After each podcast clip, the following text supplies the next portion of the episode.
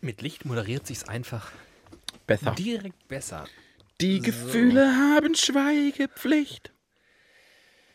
Was ich für dich fühle, zeig ich nicht. Ist das schon deine Anmod? Sing mir jetzt immer in der Anmod. Oh, ich finde es aber gut. Ich habe mir das heute überlegt, ob ich einfach immer, immer singen soll. So für die dritte Staffel. In jeder Anmod singen. Hätte ich kein Problem mit. Du, dann mach Ich ich, würde halt das. immer nur Take That singen. Nein, du kannst ja auch mal was anderes. Us 5. New Kids on the Block. Die guten Bands halt. One Direction. One Direction. Overground. Oh, die waren gut. Richtig gut. Wie Nuka, Nupagadi. Nu Pagadi sind nämlich in derselben. Staffel. Weißt du, da, waren, kam ja eine Boys und eine Girls Band raus. Und du glaubst, das war Nupagadi? Du hast gar keine Ahnung. Waren sie Preluders? Overground und die Preluders. Ah, okay.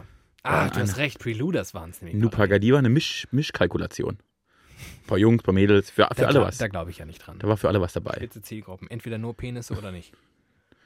Ein Sternchen. Ich mache eine Band für Sternchen. Wie würden wir sie nennen? Fünf Sterne Deluxe. Das finde ich gut. Five-Star-Burgers. Okay. So, Äh, Anmoderation. Jetzt muss ich singen. jetzt kommt erstmal ein Intro. Widerlicher. Ein Podcast von und mit David Alf und Team und Glatt. Hallo Kids, es ist soweit. Jetzt ist wieder Podcast-Zeit. Oh ja, wir sind uns sicher. Hier ist wieder Licher mit dem Mann, dem ich alles erzählen kann, weil er nicht wegrennen kann, weil er einen Kopfhörer aufhat. Hier ist David Alf, der Mega-Host von Widerlicher. Hallo David. Hallo, der Mega-Host. oh, so, also so einen schönen Titel hatte ich noch nie, glaube ich. Mega-Host. Das ist die Radioversion von Vollhorst. Mega-Host. Du bist so ein Mega-Host, echt. Das klingt aber so ein bisschen nach Megapark irgendwie. Ich bin, der, ich bin der Megapark unter den Moderatoren. Das ist ganz lustig, dass du den jetzt erwähnst. Ich habe letztens im Kontext des Media Megaparks an dich gedacht. Natürlich, das passiert vielen Leuten. Nee, du bist quasi, du bist der Peter Wackel der Podcast-Szene. Äh, ich habe mir nämlich überlegt, da war jetzt dieser Ballermann, der war ja quasi in aller Munde.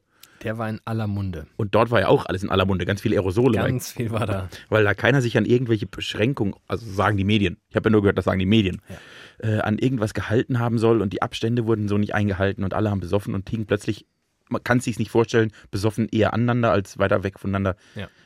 Und dann habe ich mir überlegt, irgendwie habe ich in mir, ich war ja da noch nie, ich war noch Ja. nie in dieser Szene, das ist auch nicht, ich kann mir auch nicht, ich konnte mir auch bis dato nicht vorstellen, da mal zu sagen, ey, ich mache jetzt sechs Tage Urlaub auf Malle und sauf mich nur zu. Ja. Und habe mir dann aber überlegt, und das denke ich ganz oft, Mensch, so, so wirklich äh, expeditionsmäßig, da mal zwei Tage hingehen und sich das angucken und da versuchen, den Vibe zu spüren. Ja. Wie so ein guter Journalist, der sich äh, in neue Welten vorzwängt. Das würde ich gern machen. Da habe ich gedacht, ach komm, alleine ist das blöd. Wen könnte ich denn mitnehmen, mit dem ich diese Feldstudie, also der Du das, der das genauso mit, mit den, durch solche Augen wie ich dann betrachten würde. widerlicher die Reportage, meinst du? So, so nämlich. Mal zwei Tage vom Ballermann und dann machen wir am dritten Tag auf dem Rückflug machen wir die Folge dazu. Oh, fuck. Und dann habe ich mir gedacht, wie das mal wäre, wenn wir beide einfach mal für ein Wochenende an Ballermann gehen würden. Schlimm. Es wäre schlimm. Ja, aber halt auch lustig. Nein, nein, nein, nein. Doch, ich wenn man das- wirklich nicht dran. Und du guckst ja auch das Dschungelcamp und das wäre quasi in real. Ja, und da ist wirklich der ganz große Vorteil, das findet im Fernsehen statt. Da kann ich schön bei mir zu Hause. Bisher glaube ich ja der Ballermann auch. Das muss mir erstmal jemand beweisen. Ach so. Ich möchte auch nicht ins Dschungelcamp. Ich habe letztens in einem, äh, auf einem einigermaßen frequentierten Radiosender ähm, zur besten Sendezeit, morgens, um genau zu sein, ähm, gesagt, es war also eine Übersprungshandlung. Wir hatten es nämlich vom Ballermann. Das ging irgendwie darum, dass das ja alles irgendwie aus dem Ruder zu laufen scheint. Und dann habe ich irgendwie so aus der Lameng heraus gesagt, naja, so sinngemäß, äh, mich wundert das jetzt nicht so sehr. Für mich war der Ballermann jetzt nie der Hort der Vernunft. Dafür ist er nicht so bekannt. Habe ich böse Mails bekommen. Weil die alle sehr vernünftig sind am Ballermann. Ja, das wäre auf jeden Fall nicht besonders. Das wäre, das, ich würde da alle über einen Kamm scheren und so. Ich habe nur in meiner Social Media Timeline ist mehrfach ein Kommentar aufgeploppt. So ein richtig, also hätte quasi eine Bewerbung für einen Tagesthemenkommentar äh, von dem Top-Journalisten Mickey Krause. Ja, der auch mehrfach erklärt hat, dass da jetzt die Medien wirklich alle über einen Kamm scheren und Ja, man das genau, gar nicht sagen genau. kann. Und er war auch am Vielleicht war das Ballermann. Mickey Krause. Vielleicht haben wir Michael, Michael, Michael Kraushahn. Michael K. Rause. Ja. Genau. Und der hat aber wirklich, also ich würde auch mal, das wäre lustig eigentlich so als Rubrik. Schlager und Ballermann, Könige und Königinnen sprechen Tagesthemenkommentare. Zu Brexit, EU-Gipfel, so Sachen finde ich schön. Ja. Wäre mal ein interessantes Format. Ich würde es gucken. Wollen wir mal Bier aufmachen? Ja, wir Aber haben wir haben ein, eine ähm, Premiere. eine Premiere, denn heute haben wir, und vielleicht hört man das schon ein wenig, Schüttel nicht so. zum allerersten Mal in der 96 Folgen alten Historie von Widerlicher trinken wir heute Dosenbier. Passend zum Thema Ballermann. Feuer, Eis und Dosenbier Mega am Ballermann. Und jetzt musst du dich noch entscheiden, beziehungsweise ich hoffe ja insgeheim, dass du dich Ich habe mich schon entschieden. richtig entscheidest. Und du bist ja ein Mann des Volkes. Ja, Team und glatt. Stimme, Stimme des Volkes. Also, wir haben zur Auswahl ein Paderborner Pilsner, PP, oder ein original österreichisches Egger aus der Privatbrauerei Egger, ein Märzen fein gehopft. Das Paderborner wiederum ist urwürzig. Ach nee, sorry, urwüchsig im Geschmack. Urwüchsig, das klingt irgendwie komisch.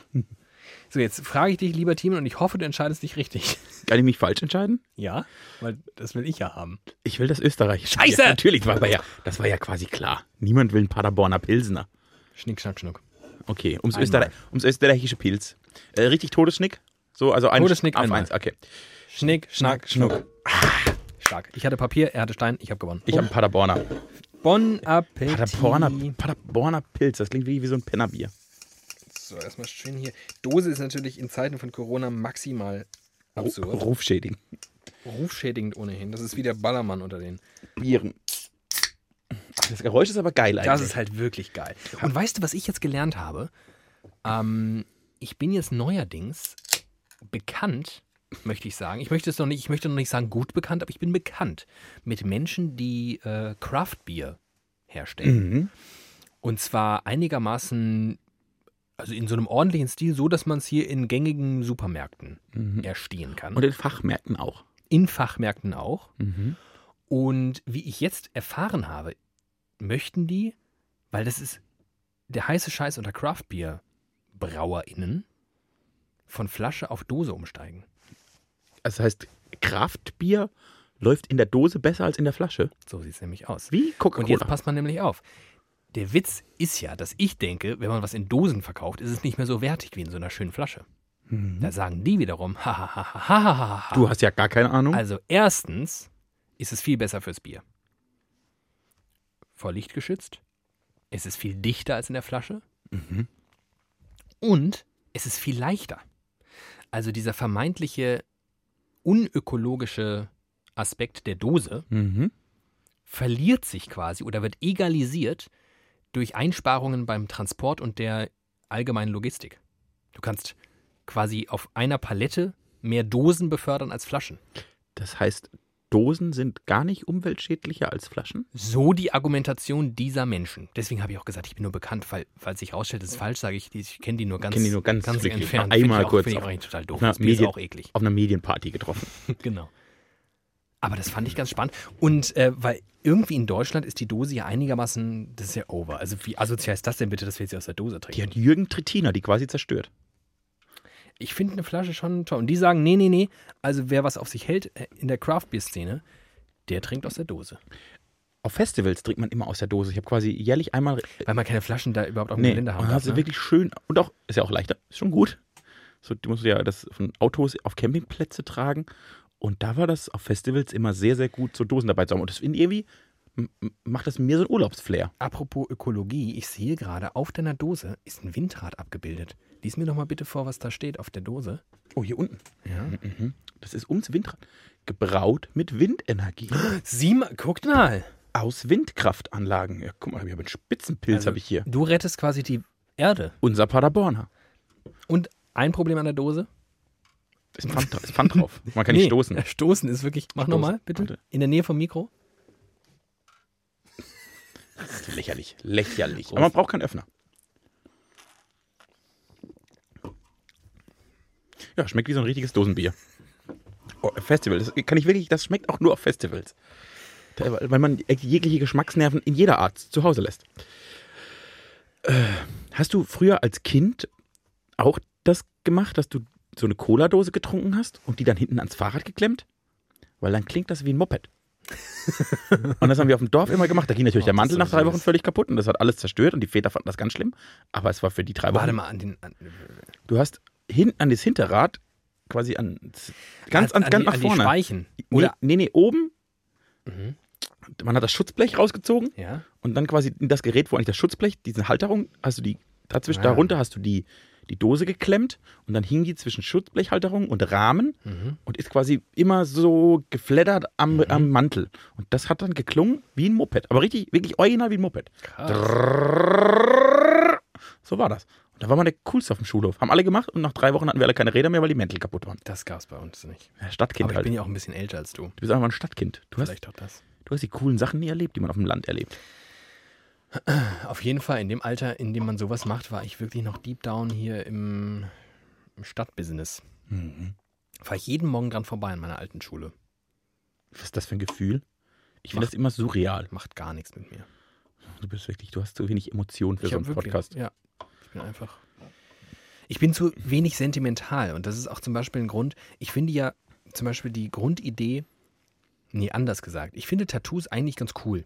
Finde ich, ganz nett. Ich finde auch viele Leute, die Tattoos haben, finde ich echt schön. Eine Kollegin hat jetzt ein neues, da habe ich es mir direkt aufgefallen. Ich gesagt, oh, das, das sieht richtig gut aus. Super. Aber ich selbst würde mir, glaube ich, einfach nie ein Tattoo stechen lassen. Und aus einem Grund. Ich bin zu wenig sentimental. Weil du nicht wüsstest, also womit du diesen Ich brauch- emotionalen Wert. Ja, ich, also, es hat ja immer, es ist ja so eine, eine, eine Verewigung eines Moments oder eines Gedanken oder so. Ja. Und Den Moment muss es erst noch geben. ja, oder das, das, was es mir wert wäre, habe ich ja. Mhm. Vielleicht muss erst etwas von mir gehen, um dann Ich hab, das so. das kann sein. Und was ich bisher hatte, ich, ich glaube, erstens, ich bin nicht an, an so einem speckigen Typen wie mir, wird das nicht gut aussehen. Ich bin zu schlank, um so ein richtig dicker Tattoo-Typ zu sein. Das ist wieder geil, das wieder geil ist mit Bart und so. Und zu dick, um so ein durchtrainierter, schicker Tattoo-Typ zu sein. Ich bin einfach, meine Figur ist, einfach scheiße. Ist einfach scheiße. Von vorne bis hinten schlecht. Zu wenig für cool und zu, zu, zu viel für cool. Äh, genau. Und dann habe ich, denke ich eigentlich, das passt mir nicht. Und der zweite Grund, warum ich kein Tattoo habe, ist, wenn, dann wird ja bei mir mit Sicherheit irgendein Satz oder so. Also irgendein, weil das ist das Einzige, was mich emotional so derart abholen kann, dass ich es liebe, sind Sätze, kluge Ja. Sätze. Und ich bin aber mir relativ sicher, es gibt nichts, was ich den, mein ganzes Leben geil finden werde. Immer gleich geil. Mhm. So, am wenigsten mich selbst. Also ich schwank, ich bei allem, was ich tue, schwanke ich ja immer sehr. Ja. Und deshalb habe ich vielleicht einen Satz und finde den geil und zehn Jahre später gucke ich drauf und denke, ich bin der dümmste Mensch der Welt. Ja, oder aber, es gibt ja viele Menschen, die wirklich sehr viele Tattoos haben. Ja. Und ich würde mal sagen, zumindest meiner Erfahrung nach, findest du unter diesen Menschen sehr, sehr viele, wenn nicht mit großem Abstand die Mehrheit, die sagt, ja klar, das und das Tattoo ist ja wohl der letzte Dreck. Wie hässlich ist das denn? Wie bescheuert ist das denn? Warum habe ich das denn gemacht? Aber scheißegal. Habe ich halt gemacht. Vielleicht, vielleicht ist es auch irgendwie heilsam Die nehmen das nicht so mit den ernst. eigenen Fehlern und sowas genau so täglich konfrontiert zu sein und es gleichzeitig gar nicht mal so ernst zu nehmen und zu denken, ja, ja, habe ich halt hier so ein, ich habe mir ein Smiley aufs Knie tätowiert. Ja, so. Die Menschen in meinem Umfeld, Ich hatte heute ganz kurz, ja, lustig, ich hatte heute, heute ein wieder, Smiley ich hatte erst heute wieder einen äh, Moment mit einem Tattoo. Ähm, ich hatte heute so einen Moment mit Tattoo. ich ich äh, werde jetzt in relativ naher Zukunft in einem sehr, sehr großen Fernsehstudio Dinge tun. Und wir hatten heute einen Termin mit dem Beleuchter. Mhm. Also das ist, muss man vielleicht Menschen, die mit Fernsehstudios bislang nicht so viel zu tun hatten, erklären. Es gibt den Beruf des Beleuchters. Weil es gibt in so Studios wirklich sehr, sehr, sehr viel Licht. Das Allermeiste in diesem Studio ist Licht. Und das teuerste in diesem Studio ist das Licht. Also wenn ihr in so einem Fernsehstudio seid und ihr guckt nach oben, dann ist da einfach unfassbar viel Licht. Zumindest Lampen, Leuchten, Leuchten. Leuchtmittel, wie der Fachmann sagt. Korrekt, Leuchtmittel. Wahlweise auch die Fachfrau oder auch alles dazwischen. Das Fachsternchen.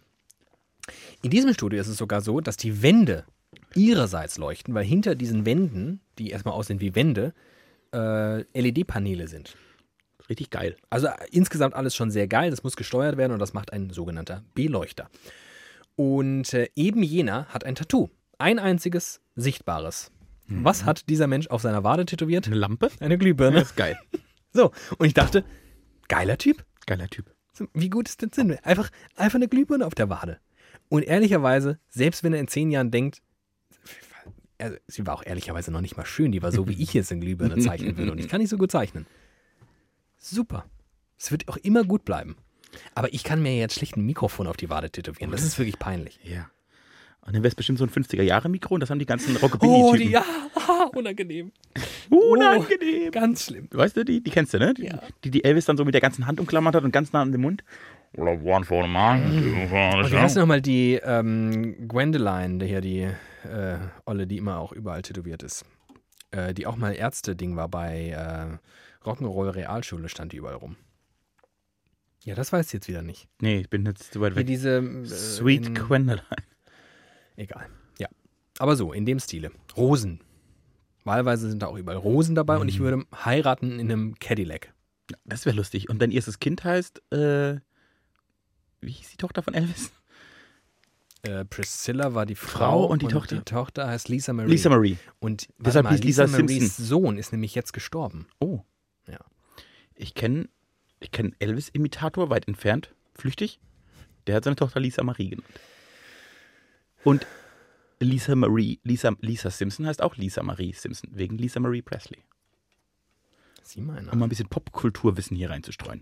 Bin ja auch, für, bin ja auch ein Kulturtyp eigentlich. Du bist ein richtiger Bin Kulturtyp. so ein richtiger Kulturtyp. Also wenn ich, wenn ich so an so einen Kulturtypen denke, dann denke ich an dich. Also zuerst, schlag morgens erstmal das FAZ Generell denke ich häufig genau. Kulturtyp. mit dieser Teamen, das ist ja so ein richtiger Kulturtyp. Vielleicht schreibe ich mir das auf die Visitenkarte. Teamen glatt, Kulturtyp. Ich kannte mal ähm, Kulturtyp. einen äh, Teppichverlegemeister. Ich weiß gar nicht, ob das der tatsächliche Begriff ist. Wahrscheinlich ist ein Bodenleger, Experte, Teppich. Fachbereich Teppich. Bereich Teppich. Abteilung Teppich. Und ähm, auf dessen Visitenkarte stand sein Name und darunter Leiter der Krabbelgruppe. Das ist lustig.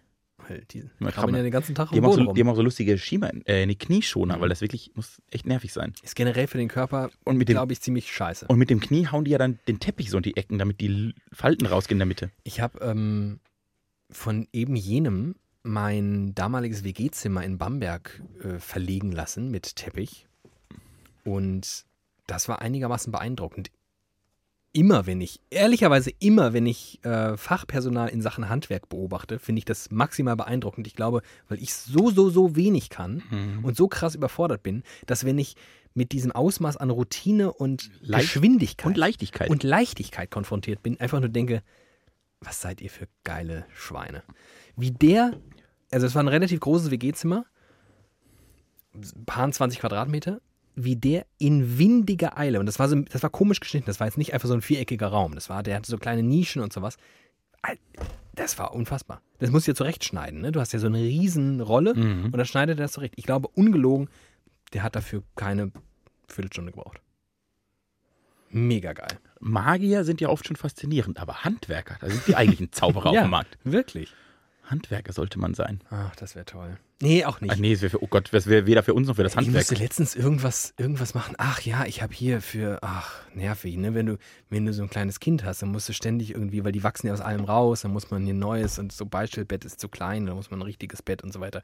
Und da, alles, was ich tun musste, und es war wirklich eigentlich überschaubar. Ich musste einfach nur ähm, im Kinderbett die Höhe des Lattenrosts verändern, weil es war zu hoch. Sie kann inzwischen ja sitzen, krabbeln und alles und die springt sonst einfach, die ist ja einigermaßen so Lemmingartig unterwegs, versteht noch nicht das Prinzip von Höhe und so und Gefahr. Die springt einfach überall runter. Und deswegen musste der Lattenrost tiefer, damit das Geländer gleichsam höher wirkt für sie. Aha. Ich bin ausgerastet, als ich mit diesem scheiß Inbusschlüssel da rumgemacht habe. Und ich dachte wirklich nach einer Minute, ich hasse es. Ich hasse einfach jegliche Form der körperlichen Arbeit, wenn es Arbeit ist. Ich kann Sport machen, ich kann mich bis zum Exitus, bis ich kotze, mache ich Sport. Aber sobald ich irgendwie so einen, so einen Schraubendreher in der Hand habe, werde ich aggressiv. Sobald man das Gefühl der Arbeit hat, möchte man wegrennen. Ich bin einfach ein Arschloch.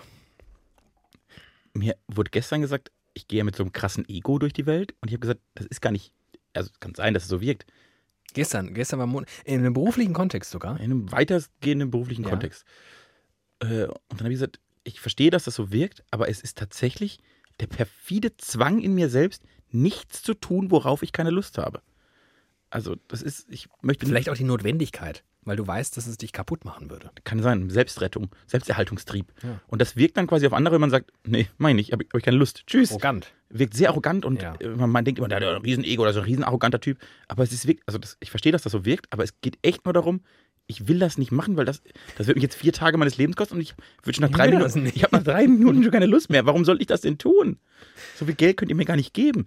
Das war zum Beispiel immer in Stud zu Studentenzeiten gab's, kannte ich ganz viele Menschen, die äh, so Ferienjobs hatten bei, bei Mercedes-Benz zum Beispiel. Irgendwie vier Wochen am Bahn, Nachtschicht, Dauernachtschicht, Schweinegeld verdient für Studenten. Konnten ein Jahr lang, glaube ich, von leben. Und ich habe das nie gemacht, weil ich dachte, egal wie viel Geld die mir geben, das ist kein Vergleich zu, ich habe vier Wochen Freizeit. Das ist ja mit 20.000 Euro dann vielleicht, fange ich mal an, drüber nachzudenken. Ich habe sehr viele verschiedene Jobs in meinem Leben schon gemacht, so als, als Schüler, Student, ko- komische Sachen bisweilen. Ähm, der allerschlimmste war einer, den ich machen musste, um mir damals, ich habe in der 11. Klasse ja so ein Auslandssemester an, an einem College in Kanada gemacht und ich musste mir äh, den Flug selbst bezahlen, erwirtschaften. Meine Eltern haben gesagt, die bezahlen mir quasi den Aufenthalt, aber die Reise dorthin muss ich selbst zahlen. Und ähm, dann habe ich für ein Meinungsforschungsinstitut Datenbanken gepflegt. Umfragen mit dir selbst gemacht, finde ich Nee, viel lustiger. Das war quasi, am Ende war das, ich weiß es noch ziemlich genau, das war so ein, so ein, so ein, so ein, so ein Formblatt in einem PC Computer? und das sah, also jedes sah gleich aus und musste halt nur in den unterschiedlichen Feldern mit unterschiedlichen Inhalten befüllt werden, die wiederum ähm, ausgedruckterweise vor mir lagen. Am Ende war das diese ganze Tätigkeit, die ich zwei Wochen, weil ich noch ganz genau zwei Wochen gemacht habe, von morgens bis abends, wie Telefonbuch abschreiben. Mhm. Einfach Namen, Adressen, Telefonnummern. Überprüfen, stimmt das, stimmt irgendwas nicht, fehlt was, fehlt was nicht und so weiter. Ich, bin wirklich, das sind zwei Wochen, wir reden hier von fünf Arbeitstagen, also zehn insgesamt. Ich war selten so nah an der Depression wie mit 16 Jahren, als ich diesen Job machen musste. Ich habe mal ein Praktikum gemacht äh, als Groß- und Außenhandelskaufmann. Schön. Das war richtig schön. Und es war vier Wochen insgesamt. Und irgendwie nach einer Woche habe ich den ganzen Laden, also läuft man immer über jede Station durch. Und dann gab es eine Sonderaufgabe für mich, offensichtlich, weil ich mich sehr gut angestellt habe. Und ich, muss, ich durfte das Archiv ausräumen. Die hatten im Keller, Hast du dich vielleicht auch sehr schlecht angestellt? vielleicht auch das, Ja. die haben sich im Keller, hatten die quasi alle Akten und es gibt ja irgendwie eine, so eine, eine Frist, wie lange man Akten, Rechnungen, Mahnungen aufbewahren muss. Also Zehn Jahre. Und dann gibt's, und dann waren das wohl offensichtlich sehr viele Leitsordner der Mhm. letzten 20 Jahre. Zehn? Nee, also ich glaube, von 10 Ach bis so, 20 ja, Jahre, einfach das- 10 Jahre mhm, nichts gemacht. ja. Und dann kam jetzt der Praktikant und hat gesagt, hier hast du mal eine Woche Zeit, draußen steht ein Container, du tragst Akten aus dem Keller in den Container. Ja. Und ich habe bestimmt eine Woche lang aus einem Keller bei 40 Grad, das war im Hochsommer, war im Juli, und ihr wisst alle, wie sehr ich den Sommer liebe. Da habe ich Akten aus dem Keller in den Container geworfen. Das war toll, das war richtig, richtig toll. Warte mal, wann war das? Wann das war? Ja. Ungefähr? 16, 17. Also 2007. Ach so, das war. Das, hä, was? Das war ja gerade. Nein, äh, als ich 16 Ach oder so. 17 war. Ich dachte gerade, Alter, wie geil wäre das denn gewesen? Da habe ich die ja schon gekannt. Mich ja gekannt? Wie geil wäre das denn gewesen, wenn du heimlich im, in den Semesterferien Ich Praktikum gemacht hättest zum Aus- und Einzelhandelskaufmann und Akten weggeworfen hättest. man einen Master in Journalismus macht, geht man in Semesterferien. Alle sind irgendwie bei der Welt, Alter, bei der ARD. Wie gut ich dir das zutraue. Weißt du, wieder so ein eine, Arsch. eine von fünf Millionen Sinnkrisen, die du so hast. Und du denkst einfach so, ich mache jetzt ein Praktikum zum Einzel- und Außenhandelskaufmann. Während alle meine Ko- Kommilitonen bei Zeitungen und Medienunternehmen sind. Ich bei so einer kleinen Butze trage ich Akten aus dem Keller. Gut, was du für ein Bild von mir hast. Aber als du 16, 17 warst, da gab es schon MP3-Player. Ich hatte keinen. Ich hatte ganz später, bin ich ganz spät ins Business eingestiegen. Ich habe wirklich noch sehr, aber lange, wie? Okay. ich habe sehr lange Discman gehört. mein Bruder, So freak. mein Bruder, mein Bruder Ich stelle mir gerade vor, wie der letzte Eumel. Hattest du den so am Gürtel dran geschnallt? Ich habe den gar nicht, ich habe den nie transportiert, weil dann Aber- hat, der hing ja immer. Das Dumme an Discmans ist, war eine total kluge Idee, weil man kann CDs War das reinlegen. kein Anti-Schock-System? Nein, natürlich, das war ein richtiges, Der von Sony, der hatte immer so ein Anti-Schock-System. Da konnte man, und dann hat man in der Bedienungsanleitung, oder der wurde auch beworben, mit wie viel Sekunden Anti-Schock. Du konntest dann quasi, ich glaube, meiner hatte so zwei bis drei Sekunden. Du konntest den zwei bis drei Sekunden schütteln und der hat es geschafft, in dieser Zeit den Laser oder was auch immer, vielleicht hat er auch ge, ge, gepuffert oder sowas, äh, ruckelfrei wiederzugeben. stark. Konnte deiner offenbar nicht. Also du hast Akten weggeworfen, darauf will ich ja eigentlich hinaus, ohne dabei was zu hören. Vogelgezwitscher bei der offenen Tür. Das war so richtig, richtig traurig. So richtig, richtig traurig. Ja, ja. Das ist wirklich traurig. Und weil das so anstrengend das war relativ lustig. Ich dachte ja, jung, junger vom Dorf, ich komme jetzt in die große Berufswelt. Da darf man keine kurze Hosen mehr anziehen. Ne? Da hat man immer Jeans an und ein Hemd oder so. Und dann war mir irgendwann klar, ich trage Akten raus. Und habe mich dann getraut, weil es einfach 40 Grad hatte, so eine Dreiviertelshose anzuziehen, damit ich zumindest nicht mich komplett. Das war wirklich, da war ich noch jung und dumm. Jetzt bin ich alt und dumm, aber ich würde zumindest ab und zu mit kurzer Hose zur Arbeit gehen. Gerade nicht. Ich wollte gerade sagen, ich habe eine Power kurze Hose an. Guck mal. Oh, da rede ich sehr kurz. Ist so eine Hotpants quasi. Ach, du erwartest von mir jetzt, dass ich ein Thema ich würde noch droppe, einmal ne? sagen, weil ich ja ein guter Moderator auch bin, äh, am Ende der Folge sprechen wir über Reisetipps in Bremen, Nordrhein-Westfalen und dem Saarland heute. Ach du Heiliger. Drei Reisetipps in Bremen, drei in Nord- Nordrhein-Westfalen, Nordrhein-Westfalen kann man noch mehr machen und dem Saarland. Na gut. Ähm, also zuallererst mal würde ich mich ganz kurz inhaltlich ähm, gemein machen mit einem Tagebucheintrag keines Geringeren. Hast du, du meine Tagebücher gefunden? Die geheimen Teamen-Tagebücher? Nee, aber quasi, also er war für Wien das, was du für Plittersdorf bist. Adolf Hitler. Die geheimen Hitler-Tagebücher. Ja. David hat neue Bände vom Stern gekauft. Er war woanders unterwegs. Nein, wir Sigmund reden Freud. über Wolfgang Wolfi Amadeus Mozart. Der Wohlfall. Der hat ähm, am 13. Juli, ist gar nicht so lang her, aber 1770, Ist auch gar nicht so ist lange ein her. bisschen was her, hat er in sein Tagebuch geschrieben und da möchte ich jetzt einfach, das nehme ich quasi sinnbildlich für meine Woche. Ich zitiere, gar nichts erlebt. Auch schön. Finde ich ganz gut eigentlich. Finde ich- wirklich auch sehr, sehr gut. Ähm, ich habe wirklich gar nichts erlebt. Also wirklich gar nichts. Gucke ich auch mal, aber ich habe auch so eine Woche, in der nichts war. Ich habe sogar zwischenzeitlich mal aktiv versucht, nach Themen für diesen Podcast zu suchen. Oh. Und nicht nur ich habe nichts gefunden, so- also nicht nur wir haben nichts erlebt, sondern, Die Welt stand still. aber ich habe ein Thema. Oh Gott, ich habe ein gutes Thema. Ach du oh, Heiliger. hab, also Ja, eigentlich ist es du, eine Geschichte. ich habe auch ein Thema, aber ich habe auf jeden Fall nichts erlebt. Ich habe eine Geschichte und die möchte ich direkt. Stellt euch vor, wir haben gerade noch über Discmans gesprochen. Heißt es dann eigentlich? Ach, ich hab die, ich hab, hätte ich das vorher geguckt, hätte ich den perfekten Und Übergang was sind eigentlich Disc-Women? Discwomen. Äh, der Discman wurde abgelöst durch den MP3-Player. Na, ich hatte ja dazwischen noch eine Minidisc. Das hat sich nicht durchgesetzt. Nee, das hat sich leider nicht durchgesetzt. Minidisc. Äh, weißt du, wer die, weißt du, woher die MP3 kommt, wer das erfunden hat? Ja, das Fraunhofer-Institut. Also in Deutschland wurde es in Deutschland, an der Uni Erlangen. Vielleicht auch am Fraunhofer Institut der Uni In, ich Erlangen. glaube, in Zusammenarbeit mit dem Fraunhofer-Institut. Ja, das weiß Und die ich. Frage, die ich jetzt gemacht habe, ist: Kennst du Karl-Heinz Brandenburger?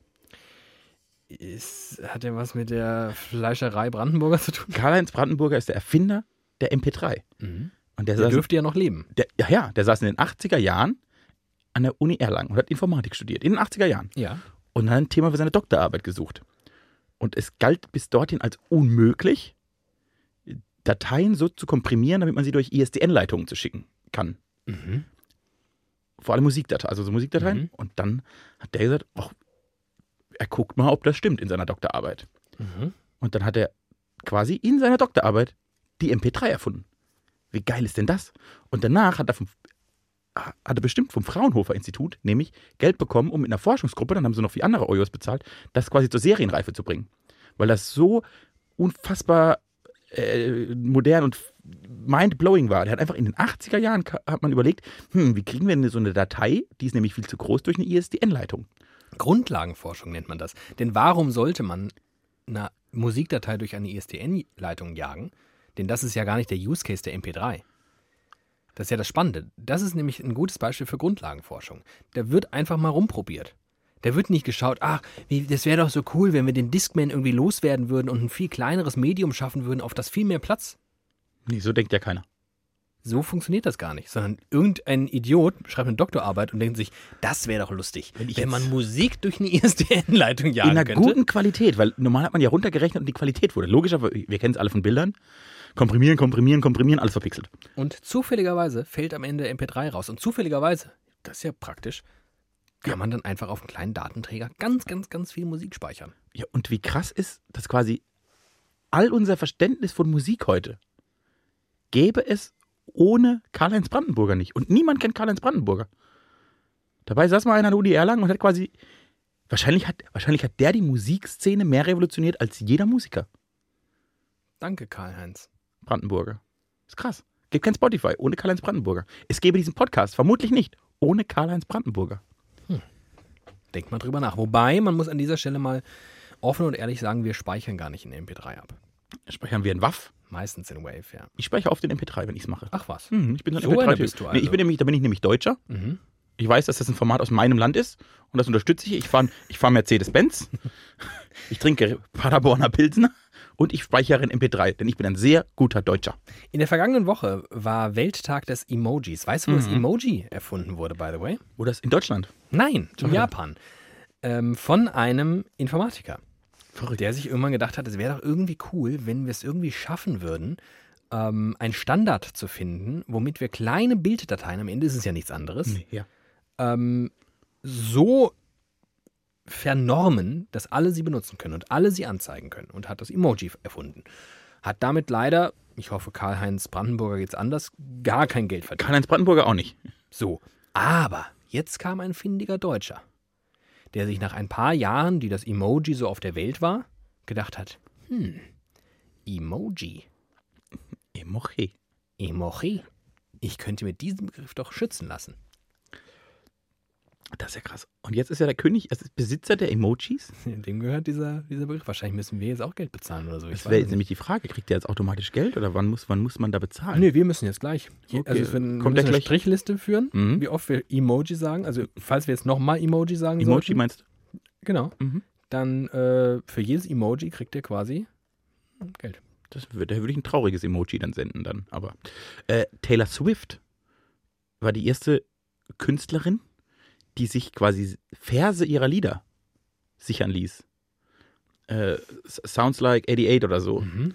Und hat die sich einfach diese Catchphrase Ja. sichern und wenn man das jetzt auf T-Shirts drucken möchte oder benutzen möchte, bekommt Frau Swift Geld. Ja. Das ist mal, hätten das mal andere gemacht. Gorbatschow. Wer zu spät kommt, der bestraft das Leben. Zack, reicher Mann. Ja. Ich käme jetzt irgendwie nicht auf die Idee. Also ich weiß ja, vielleicht hat ja auch Taylor Swift irgendwas in ihren Songtexten, was ich gar nicht wusste. So Ende gut, alles gut. Vielleicht kommt Hat das die ja nämlich erfunden. Kann ja sein. Mhm. Wüsste ich jetzt nicht. Lieber, ich lieber den Spatz in der Hand die Taube auf dem Dach. Berühmter Song von Taylor. Taylor Swift. Ja. Ach, Leute, ihr merkt schon. Worüber ich mit dir schon lange mal sprechen wollte, weil ich weiß, dass du ja ein ausgewiesener Experte, nein, ich möchte sogar sagen, studierter Filmwissenschaftler bist. Ah, ja, davon hörte Da ich. geht immer dein Herz auf, ne? ja, Wenn ich sowas. ich finde, wenn ich in meinem Leben was gerne bin, dann ist es irgendwas äh, Akademisches. Das finde ich, es, ist, es, es, es zeigt was äh, über meinen Minderwertigkeitskomplex, sagt es am meisten aus. Aber man ist ja halt auch nicht perfekt. Du bist ja von Hause aus Filmwissenschaftler. Ja. Ich habe deine Prüfung abgelegt. Ich bin Filmwissenschaftler. Ich habe Zettel, auf dem steht, dass ich das bin. Und ähm, ich möchte mit dir über Dinge sprechen, die mich in Filmen nerven. Mhm. Wiederkehrende Elemente, die mich einfach langweilen, aber trotzdem sie nicht totzukriegen sind. Wie zum Beispiel? Wenn ein Auto wegfährt, Mhm. das Geräusch von quietschenden Reifen. Wie oft hast du in deinem wahren Leben es erlebt, dass ein Auto wegfährt und die Reifen quietschen? Aber macht man das in richtigen Filmen noch? Das gibt es eigentlich nur in, entweder in so Ich sehe es so in Actionfilmen, wo halt wirklich quietschende Reifen simuliert werden soll, oder in Ja, genau, ich rede jetzt auch nicht von, ich rede jetzt nicht von Äh, Independent. Need for Speed oder was weiß ich. Echt? Oder in, also in so krassen Ko Komödien kann ich mir auch vorstellen, weil sie es persiflieren wollen. Ständig. Ich gebe dir ein weiteres Beispiel. Ja. Ähm, man möchte, man äh, zeigt einen Live-Auftritt vor Publikum auf einer Bühne, Mhm. mikrofoniert Mhm. Und möchte die Stimmung so ein bisschen awkward werden lassen. Wie schafft man das relativ schnell? Das Publikum wird still. Und dann Singt er weiter. Rückkopplung. Ja. Mikrofon, Quietschgeräusch, weil Lautsprechern. Mhm. Immer. Mhm. einfachstes Mittel, super nervig. Wie, es, es, ich, ich warte schon drauf, wenn ich das sehe, wenn ich die Bühne sehe und weiß, der geht jetzt gleich auf die Bühne, ach, gleich kommt eine Rückkopplung, gleich quietscht es hm, und alle, also hm, schmerzverzerrtes Gesicht. Du guckst mich an, als erzähle ich dir das. Also, hast du, hast du schon mal einen Film gesehen? Ja, selten, aber ja. Gibt es das nicht? Gerade für die, ich dachte, ich dachte, aus dir sprudelt es jetzt, weil ich hier mit so 0815 Beispielen komme, an Situationen in Filmen, die immer wiederkehren und unglaublich langweilig sind. Ich finde das überhaupt nicht schlimm. Mir wäre das nie. Was bist du denn für ein Filmwissenschaftler? Ne, vielleicht ist das bist auch- du überhaupt ein, bist du Bist überhaupt du ein überhaupt Filmwissenschaftler? Filmwissenschaftler? Äh, ich finde das überhaupt nicht schlimm. Überhaupt nicht. Also ich wüsste, ich habe keine Stelle vor Augen, wo ich das schlecht, wo, mi- wo mir das negativ aufgefallen wäre. Ich kann mich dem Kunstwerkfilm derart hingeben. Du bist offenbar völlig unkritisch. Wieso? Ich muss doch, das muss doch einfach, wenn das in, wenn die, wenn das in die Diegese passt, ist das also gar nicht wenn schlimm. du, wenn du einen Film schaust, schaltest du mit anderen Worten einfach dein Hirn. Ja, jedes Mal, vor allem, vor allem ich. Nein, ich achte auf sehr, sehr viele Dinge. Ich glaube, ich achte auf mehr Dinge als andere. Nur muss es mir quasi, es muss ja ein Irritationsmoment sein, damit mir sowas auffällt. Und mich irritiert das, glaube ich, einfach nicht. Mich, also ich finde das, ich finde das so platt und oll und jedes Mal. Ich weiß nicht, was du für Filme guckst. Wenn du nur 80er-Jahre-Filme guckst, weil du auch nur 80er-Jahre Musik hörst, kann das Ja. ja sein. Genesis, der Film. Morgens bis abends. Und da ärgere ich mich jeden Morgen bei Minute 47, Wenn der Reifen quietscht. wenn der Reifen quietscht. Wenn Phil Collins in sein Cadillac springt und der Reifen quietscht. Nee, du, also ich überlege gerade, ob ich was Phil Collins übrigens Schauspieler auch, ne, by the way. berühmter, ganz, wir haben alle guten, Herbert Grönemeyer, Marius Müller-Westernhagen, ganz toll, ganz toller Künstler. äh, ich überlege gerade, aber ich wüsste nicht, ob ich ein ähnliches Beispiel kenne. Sorry, bin ein sehr schlechter Filmwissenschaftler offensichtlich. Oder du bist einfach, du bist ja von Hause aus eh einfach begeisterungsfähiger als ich. Ich, ich lasse mich von sowas gar nicht, also ich Du kannst Dinge, genau, du kannst Dinge einfach mehr feiern. Du ärgerst dich weniger als ich. worüber ärgerst du dich denn bei Filmen? Also ich ärgere mich bei Filmen, bei schlechten Dialogen. Das macht mich am meisten kaputt. Ich bin zum Beispiel, wenn es mir zu unrealistisch wird, da bin ich, auch- bin ich auch nicht gut. Deshalb bin ich ganz schlecht Also Transformers schaust du nicht. Transformers ist der schlimmste Film, den ich in meinem Leben. Und, und es ist nicht. Ich halte Transformers für den schlimmsten Film, den ich in meinem Leben jemals Ich gesehen glaube, bei IMDb ist Transformers unter den bestbewertetsten 50 Filmen. habe. Niemals.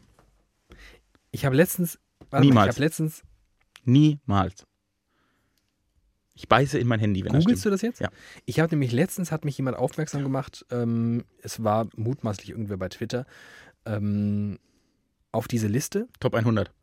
oder Top 100, Ja. ich glaube, es war Ist die Top 100. Die ist ganz berühmt. Die IMDb Top 100 ist die bekannteste, größte Liste des Filmrankings. Ganz viele In dem Experten. Fall ging es, glaube ich, aber um 50, weil 100, das wäre mir aufgefallen. Ich, ich habe gar nicht die Ausdauer, für 100 Titel durchzulesen. 50 habe ich gerade so geschafft. Dann ist es eine Unterkategorie. Die, die, Vielleicht auch einfach die ersten 50 von 100, ist es auch nicht, nicht so schwierig. Ja, Transformers hat eine IMDb-Bewertung von 7. Das ist nie- niemals. Top. Rotten Tomatoes. Ja, da komm, weiß ich nicht. Damit habe ich nichts zu tun. Es ist jetzt, glaube ich, relativ langweilig für die Zuhörerschaft. Schneid's Wenn doch, ist mir egal. Ich gucke gucke die 100. Ich hatte sogar mal die IMDb-App, als ich noch studiert habe. Du verrücktes Huhn. So. Wie immer, wie immer auf Platz 1. Seit immer, seit es diese Website gibt. Weißt du, was, was auf Platz 1 war? Weißt du es noch? Schon immer bei IMDb auf Platz 1? Titanic. Die Verurteilten. Ja. Der, ist auch, der Film ist, da, ist inzwischen dafür bekannt, dass er bei, bei der IMDb in der Liste aller Filme auf 1 mit einer Bewertung von 9,3 von 10 ist. Das ist natürlich Habe ich Weltklasse. nie gesehen. Soll ich das tun? Ja, hast du nie gesehen? Nein. Unbedingt. Aha. Unbedingt. So. Ne, Forrest Gump ist auf 13.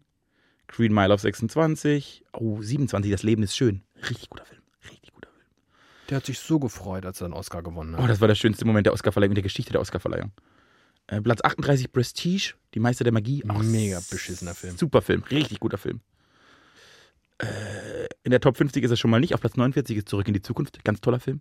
Ist dir aber äh, äh, realistisch genug, sagst du. So Zeitmaschine und DeLorean und. Ja, habe ich als Kind gemocht. Mhm. Der ist in der, in der Erzählung macht der Sinn. Naja. Transformers nicht. Du, Star Wars, Habe ich nie gesehen, kann ich nichts sagen. wollte ich gerade sagen, macht mega Sinn. Ja, ich ja nicht. Du bist Filmwissenschaftler, hast nie Star Wars gesehen. das ist wirklich ganz schlimm. Star Wars und äh, Matrix. Matrix, das sind meine zwei Schwachpunkte. Platz 94, vergiss mal nicht. Der beste Jim Carrey-Film. Mit Abstand der beste Jim Carrey-Film. Äh, wenig überraschend natürlich nicht. Und der Top 100 der IMDb, never, ist Transformers. Vielleicht waren das die schlechtesten 50 Filme aller Zeiten. Da kann es drin Nee, gewesen nee, sein. nee, nee. Ähm, Niemals. Das, das ist, ich fand den ganz schlimm. Es geht ja nicht darum, ob der wirklich gut war. Es geht darum, wie der bewertet ist. Wie viele Sachen gut bewertet sind und wie viele Sachen beliebt sind und ob trotzdem extrem scheiße sind. Ja, aber es war klar, dass der da nicht dabei ist. Ist Also Mark Forster Platten verkaufen sich richtig gut. aber der ist in keinem Ranking von irgendwelchen, irgendwas ist der auf Platz 1, außer den Charts. was sind denn die Charts? Ja, die Charts sind meist verkaufte. Und was ist denn IMDb? Die meist gewerteten. Da, da machst du ein Ranking. Du gibst 10 Sterne. Aber das ist doch, das kommt doch alles aufs Gleiche hinaus. Natürlich nicht. Also ich sag mal so, Halt, halt, halt, halt, jetzt, halt, halt, halt. Transformers ist einer der erfolgreichsten Filme aller Zeiten. wenn du jetzt, wenn du jetzt ein Ranking machen würdest, ein kleines Meinungsforschungsinstitut aufmachen würdest, würdest Ja. auf die Straße gehen. Ja. Da würde doch mutmaßlich deutlich mehr 10-Sterne-Bewertungen an Mark Forster gehen als an T.S. Ullmann. Nein. Kommt darauf an, auf welcher Plattform du bist. Und IMDb ist quasi eine Film-Nerd-Plattform. Das, ist, das war das Forum im Internet. Aber ich will mich doch auch gar nicht auf IMDb festlegen. Ich habe ja, ich hab das in den Raum geworfen als Frage. Vielleicht war es IMDb, vielleicht war es auch irgendwas anderes. kann ich, kann ich, das kann ich ja nicht sagen. Warum schreist du mich eigentlich die ganze Zeit Weil du mich an einem Was Punkt- ist denn das hier? Das macht mich ganz nervös. Ich reibe hier meinen Stuhl so ein bisschen. Äh, du fängst mit IMDb an, davon halte ich was. Da kann ich drüber reden, da habe ich eine Expertise. da weiß ich, wie das funktioniert. Und das Ranking ist, da würde ich jetzt nicht allen. Es war zustimmen. auf irgendeiner Plattform Ja. unter den 50 bestbewertetsten Filmen. sicher, dass Und das bewertet finde ich, oder find unter ich den total 50, logisch. oder unter den 50 erfolgreichsten, weil da ist auf Nein, jeden nein, nein, Fall. nein, nein, nein, nein. Bestbewertetsten, ganz sicher. Und das finde ich aber total logisch, weil ganz viele Leute sind ja unglaubliche Fans dieser Franchises. Und die finden ja Franchises. Die finden es halt mega geil. Umsonst ist das ja nicht so erfolgreich. Umsonst ist Mark Forster ja nicht so erfolgreich. Die kaufen das ja nicht alle und sagen dann, das ist ja mega scheiße Nein. gewesen. Und dass sie mega erfolgreich sind und dass Transformers sicher unter den erfolgreichsten 50 Filmen aller Zeiten ist, finanziell, keine Frage. Deswegen wirst du ganz viele Leute finden, die es richtig, richtig geil finden. Ich kenn du wirst natürlich viele Nerds finden, die sagen, nee, das ist all. Richtig. Ich gucke lieber die Verurteilten, Das den stimmt. alten Schinken. Und Casablanca, ach, das war ein toller Film. Habt ihr diesen einen Schwenk gesehen? Der war maßstabgebend für damalige Verhältnisse. Das konnte man damals eigentlich so gar nicht drehen. Interessiert keine müde Sau. Die Leute wollen Transformers sehen. Auch wenn du keine Ahnung von Film hast, erkennst du, dass Casablanca einer der besten 50 Filme aller Zeiten ist. Weiß ich nicht, habe ich nie gesehen. ist einer, 100 Prozent, wette ich mit dir, selbst du, weil du blind auf beiden Augen bist, was Filme angeht, erkennst 100 Prozent, dass Casablanca einer der besten 50 Also Filme aller nachdem Zeiten dir in 48 Jahren. Filmwissenschaftlertum noch nie aufgefallen ist, dass immer Reifen quietschen und Rückkopplungen auf Bühnen stattfinden. ist. Doch, das ist mir aufgefallen, dass das passiert. Das stört mich nur nicht. Äh, naja, aber das ist ja zum Beispiel, wenn du jetzt, wenn du bei Musik, kommt es ja auch darauf an, auf welche Plattform gehe ich. Wenn ich auf plattentests.de gehe, die beste Musikseite, die es gibt, die Musikkritikerseite, da bekommt Mark Forster 2 von 10 Sternen und T.S. Ullmann 8 von 10. Wenn du in die Charts oder irgendwas, was quasi, ich weiß nicht, wo Menschen so derart abstimmen können, da ist es genau andersrum. Und ich kenne nur die Plattform bei Filmen nicht. Ich, alle, die ich kenne, sind quasi irgendwie so nerdbasiert. Okay. Äh, und es gab mehrfach schon den Versuch, alle Listen, weil Universitäten geben ja irgendwie ihre, ihre besten 100 Filme raus, also Filmuniversitäten, IMDb, es gibt noch 20 andere Plattformen. Weißt du, was, Zusammenzuführen. ja, weißt du, was der Film der Film quasi ist? Der Film der Filme. Der Film der Filme, wenn man alle Plattformen zusammennimmt? Ähm, ähm, hier, deiner, Forrest Gump. Leider nein, natürlich nicht. Schade. Citizen Kane Oh, von Orson Welles, Hm. 1943. Habe ich hier auch. kann ich ja nichts anfangen mit diesen. Also das ist da, da, das, da bin ich, da bin ich zu wenig Filmwissenschaftler, um mich auf diese. Ich finde auch, also ehrlicherweise das Ganze, wenn ich auch so Stummfilm-Scheiße sehe, diese ganze Schwarz-Weiß-Nummer, diese Art des Schauspielens, was noch so in diesem Overacting ist, ne? Mhm. Dieses alles so mega übertrieben, die Mhm. Mimik, alles so. Ich kann das nicht ernst nehmen. Ich denke immer, habt euch mal im Griff. Guckt doch einfach normal. Guckt doch mal, wie so ein Ja. Mensch guckt. Aber ab den 20ern gab es auch schon ernsthaftes Schauspiel. Wahrscheinlich. Das weiß ich. Und Citizen Kane war ja 43, das war ja quasi. Oder 42. Modern. war der erste, der Tiefenschärfe benutzt hat. Der erste Film, in dem Tiefenschärfe benutzt wurde. Das hat die Filme machen tatsächlich für immer verändert. Verrückt. Wahrscheinlich gab es einen großen Aufschrei. Das würde den Film kaputt machen, wenn man sowas tun Bestimmt, würde. Ne? bestimmt, wie bei allem. Krass, am krassesten war es ja, als der Ton eingeführt Ja, wurde. das fand ich gut. das war richtig gut. Wir haben äh, in der äh, Rundfunkanstalt, in der wir also arbeiten, gibt es ein Plakat. Ähm, ich weiß nicht, ob du das mal gesehen hast, ähm, wo die, wo sich echauffiert wird über die Einführung. Also es ist ein uraltes Retro-Plakat und es ähm, ist angelehnt, und ich glaube sogar eine originale Kopie eines äh, Flugblattes von damals, wo sich beschwert wird über die äh, irgendwie der Verband der Kinobetreiber oder sowas äh, und der, der Schauspieler und was weiß ich, beschwert sich über die Einführung des, des Tons. Tons, weil das würde ja, das wäre ja der Ausverkauf und das der schlechte Geschmack und es wäre überhaupt nicht mehr die Kunst, die da im Mhm. Vordergrund stehen würde. Wahnsinn, gut. ne? Mega, aber es ist so sinnbildlich, weil Bei allem. kannst du einfach übertragen auf heutige Zeiten, auf alles, Auf alles. immer. Immer. Wann immer sich also Leute gegen den Fortschritt wenden, kannst du einfach sagen, halte die Schnauze, geht nach Hause. Ist halt ein schlechter Slogan, weil was ist schon Fortschritt? Ich war Fortschritt kann ja auch, also ein Rückschritt kann ja auch missinterpretiert sein als, als Fortschritt. Fortschritt. Also meinst du, wenn jetzt wieder so ein, so ein Führertyp käme und sagen würde, Leute, guck mal, diese Di- Demokratie ist anstrengend. Mhm. Könnten ja jetzt Leute sagen, das ist ja, das ist ja mal ein Ja, zukunftsweisender. Äh, Ja. Aber ja. Oder Leute, die sagen, dass vielleicht äh, so eine neue Art der Religion und irgendwann kommen Aliens und holen uns alle im Raumschiff ab. Jesus gab's, war ja aber nicht so wichtig. Ist auch nicht fortschrittlich, ist einfach dumm. Wahrscheinlich. Das ist nämlich die Sie Über sollten uns einfach entscheiden lassen. da, auf den Tag warte ich ja. Dass ich mal in so eine Kommission berufen werde, die wirklich Dinge entscheiden kann. Ich habe jetzt eine Person kennengelernt. Die in so einer Kommission sitzt. Ja, die saß bis vor kurzem in einer Kommission. Und die hat etwas entschieden, Jahr für Jahr, das dich auch Jahr für Jahr mal mindestens für so eine Minute gedanklich gebannt hat. Behaupte ich jetzt einfach.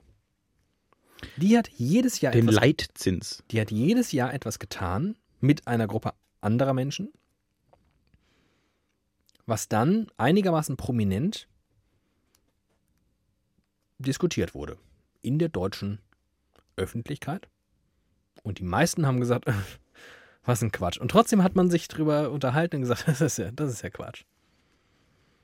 Die saß bis vor kurzem in der Jury für das Jugendwort. Was für ein Quatsch. Fand, also finde ich auch in der Regel jedes Mal und irgendwie alle Jugendlichen, die man dann dazu hört, sagen, Noch nie gehört. das ist Quatsch. Noch nie gehört. Aber ich finde es auch irgendwie spannend.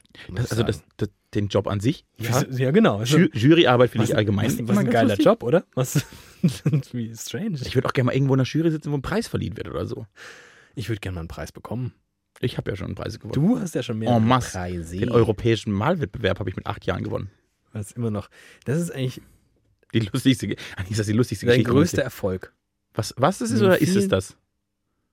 Äh, Also auch so retrospektiv, wenn man die letzten 30 Jahre deines Lebens betrachtet, ist, dass du den europäischen Malwettbewerb gewonnen hast. Ich habe einen Landespreis beim europäischen Malwettbewerb Das ist unfassbar. Mhm.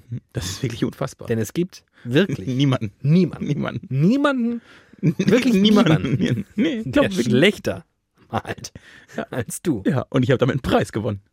Mach mir das mal nach. Mach mir mal glaube- mit, wenn du schaffst, mit deiner größten Schwäche einen Preis zu gewinnen. Und deswegen sage ich ja, es ist dein größter Erfolg. Du hast, du bist, du bist Forrest Gump. Ich, ich, ich spüre das ja schon lange. Und zwar, weißt du, das ist noch, das ist, das ist richtig gut. Mit deiner größten Schwäche, dass deine größte Schwäche dir als Stärke ausgelegt wird. Nein, anders. Sie gar nicht als solche wahrgenommen wird, sondern anders sogar als Stärke wahrgenommen wird. Wer kann das denn schon von sich Wer behaupten? kann das denn schon? Ich hatte ein Jahr später eine 5 in Kunst, also es hat sich wieder zurück. gut. Wirklich bemerkenswert gut. Ähm, ja, crazy, ey. Du bist wirklich ein extrem schlechter Maler. Ich bin wirklich ein extrem schlechter Maler. Äh, vielleicht ist es aber auch so ein bisschen das äh, Hurz-Phänomen.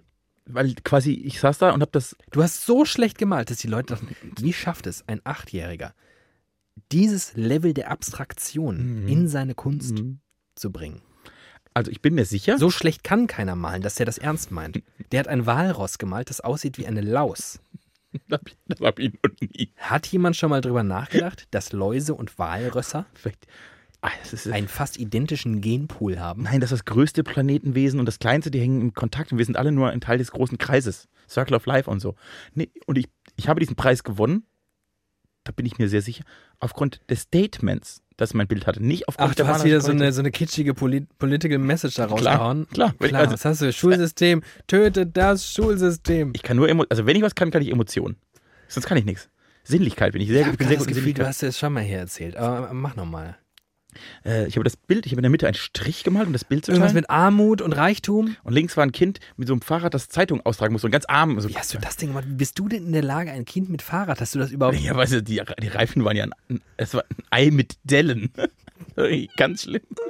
Du hast genau wie dein Fahrradrahmen auch aus. Also komplett kreuz und quer Ja. irgendwelche Stangen, Striche zwischen den Reifen hin und her. Ja, und, und, und wie alle meine Figuren oder alle Personen, die ich jemals gezeichnet habe, hatten die quasi einen quadratischen Körper und die Arme kamen oben aus dem Quadrat raus. Immer, immer. Kopf, Quadrat, Arme, Beine unten so. Das sah ganz schlimm aus. Und auf der anderen Seite waren ganz viele kleine Quadratmännchen auf einem Fußballplatz und die haben alle gestrahlt und da schien die Sonne und so. Und bei dem Fahrradkind hat es geregnet und das war ganz traurig jetzt geguckt. Ja. Hatte so den Mund nach unten Ja. und an die anderen den Mund nach oben. Und das war ein politisches Statement. Armut ist scheiße. Das habe ich früh erkannt. Einfach schön. Da hast du so eine, so eine Petra, die da in der Jury saß, die hat ein kleines Tränchen verdrückt. Guck mal, der Junge, der, Ja.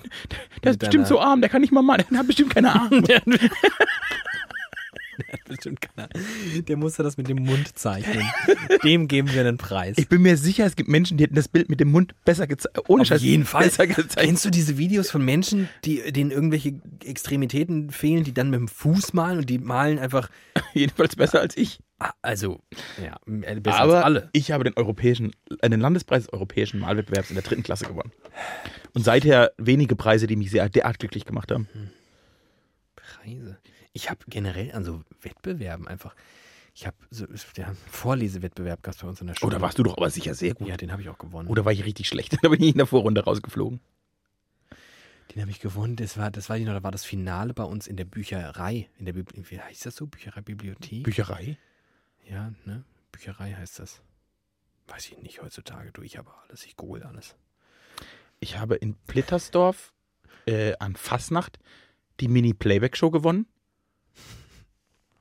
Das mit dem nicht Lied Hey Baby von DJ Ötzi. Da war ich auch so neun schlecht. oder zehn. kurz anstimmen? Hey, Hey, Baby. Uh, want- Fuck, jetzt habe ich einen Ohrwurm. Ja, Und ich weiß noch, da war Mittwochs war Generalprobe und Sonntags war Mini-Playback-Show und Mittwochs bin ich zur Generalprobe. Bin auf die Bühne, hatte mir noch nie das Lied angehört, Mhm. wusste gar nichts. Habe auf der Bühne dreimal geklatscht, mein Hosenstall war offen, alle haben sich kaputt gelacht und dachten, der wird letzter. Hast du dir so einen, so einen, so einen, so einen Wollhut aufgesetzt? Und dann habe ich mir der Mini-Playback-Show, habe ich mich richtig rausgeputzt.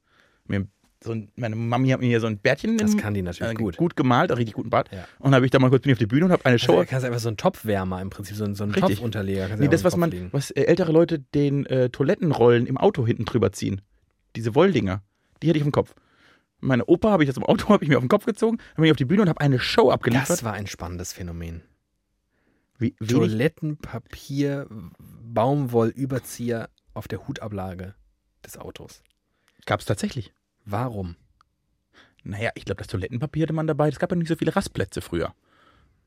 Verstehst du? Und dann ist Aber Oma, ich meine, ich sag mal so, wenn du Toilettenpapier mit dir führst, dafür gibt es Gründe. Diverse Gründe, die Ja. wir jetzt gar nicht ausführen müssen.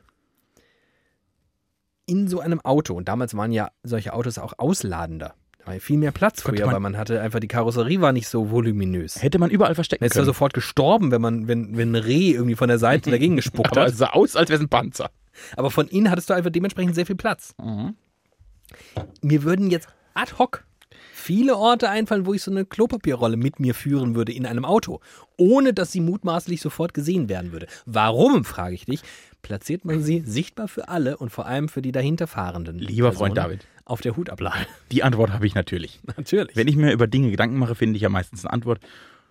Und nun kann ich dir vieles äh, nicht unterstellen. Was ich dir mit Sicherheit unterstellen kann, ist, du bist Deutscher. Mhm. Und der gemeine Deutsche neigt zu einem eigenwilligen Humor. Und ich Ah. glaube, es ist quasi, die Deutschen haben dann, das ist so, das ist, eigentlich spricht das sehr für den deutschen Humor, wenn man ihn irgendwie zusammenfassen kann. Die finden das lustig, das skurrilste Objekt, das sie haben, quasi in die Auslage zu stellen und zu sagen, hihi, guck mal, ich habe ein Toilettenpapier dabei, falls Ilsbeth mal auf dem Weg nach Italien an Lago Maggiore kacken muss und keine Raststätte ist. Und dann hat die Frau gedacht, hey, hey, das ist ja total lustig, ich stricke noch eine Wollüberzieher drüber, dass es noch bescheuerter aussieht, um diesem, weiß ich nicht, äh, Vollidiotenhumor der Heimatfilme gerecht zu werden. Und deshalb haben die das so gemacht. Und dann also quasi der Mann war so lustig, hat das da hingestellt. Die Frau fand es so lustig, dass sie noch einen Toiletten, äh, so einen Überzieher drüber gebaut hat. Die anderen haben es gesehen bei der ersten Fahrt nach Italien, weil in den 60ern ja alle nach Italien gefahren sind. Und dann haben es alle nachgemacht auf dem Rückweg. Das wird sein. Ganz plausibel. Sehr gut. Äh, apropos, äh, ich bin Deutscher. Ja. Wo ist jetzt so deine persönliche Trennlinie? Wo trennt sich quasi die Spreu vom Deutschen? Was zeichnet mich aus, dass du mich als Deutschen titulierst? Ich weiß, dass es in dem Ausweis steht. Ja, aber das steht ja jetzt auch beim Ali. Ja. Und da gibt es ja jetzt ganz viele Leute, die sagen, na ja, ha, ha, ha, ha, ha. Aber wie sieht's denn aus hier mit den Eltern? Ja, oder den Großeltern. So, und jetzt frage ich dich, angenommen, mh, also sagen wir mal so, angenommen, mein Vater wäre halb Libanese. Ist er das nicht? Nee, Das ist, aber, aber er schon. ist. Könnte Ah. man meinen. Ja, pass mal auf. Wusstest du, dass mein Vater nur halber Deutscher ist? Nee, das wusste ich nicht. Ja, siehst du mal. Guck mal. Mein Vater ist nur halber Deutscher. Hätte ich mal eine Ich bin dementsprechend, bei dir warte mal, gemacht. was bin ich denn dann? Ein Viertel, nee, Dreiviertel Deutscher. Dreiviertel Deutscher. Dreiviertel Deutscher. Falls du mal einen Titel für deine Biografie brauchst, finde ich das gut. Ich glaube ehrlich gesagt, wenn mein Vater sich genetisch mehr durchgesetzt hätte und gleichzeitig auch halber Libanese statt halber Amerikaner wäre, Aha. Da, ach doch, das weiß ich. hätte es gut und gerne passieren können, dass es eine gewisse Menge an Menschen gibt, die behaupten würde, ich hätte einen Migrationshintergrund. Dass ich kein richtiger Deutscher wäre. Ich, ich hoffe, ich würde mich nicht dazu zählen müssen. Nee, du wahrscheinlich nicht. Ich würde also schon- eine, eine, eine Horde Idioten würde das tun, aber die wären halt sehr laut und die würden das wahrscheinlich Ja. durchaus denken. Und so bin ich halt einfach unerkennbar eine richtige Kartoffel. Dabei schlummert in mir ein Viertel Trump. Das, das spürt man auch. Und Trump ist ja auch ein bisschen Deutscher. Ich glaube, zusammen Richtig. bist du, bist du ein halber Trump. Und so schließt sich nämlich der Kreis. Ich glaube, wenn äh, dein Vater hautfarbentechnisch nicht ganz so weiß wäre, wie er ist, und du deshalb vielleicht auch nicht so ganz weiß Der ist sogar noch weißer als ich, ja. So, wenn du aber jetzt tatsächlich da irgendwie, dann wäre es egal, ob du zu einem Drittel, zu einem Achtel oder wie auch immer Amerikaner wärst, dann wirst du, glaube ich, nie als Deutscher gesehen. Und das ist ein großes Problem. Ja. Das wir jetzt nicht aufmachen müssen, aber das wäre, da musst du dir mal Einer vorstellen. meiner allerbesten Freunde. Ähm, äh, also kartoffeliger kann man genetisch gar nicht aufgestellt sein, als er ist. Ist von Hause aus einfach ein, ich sag mal im weitesten Sinne, dunkler Typ. Ja, ja. Ein haariger Typ. Ein, Exo so ein ein exotischer Typ.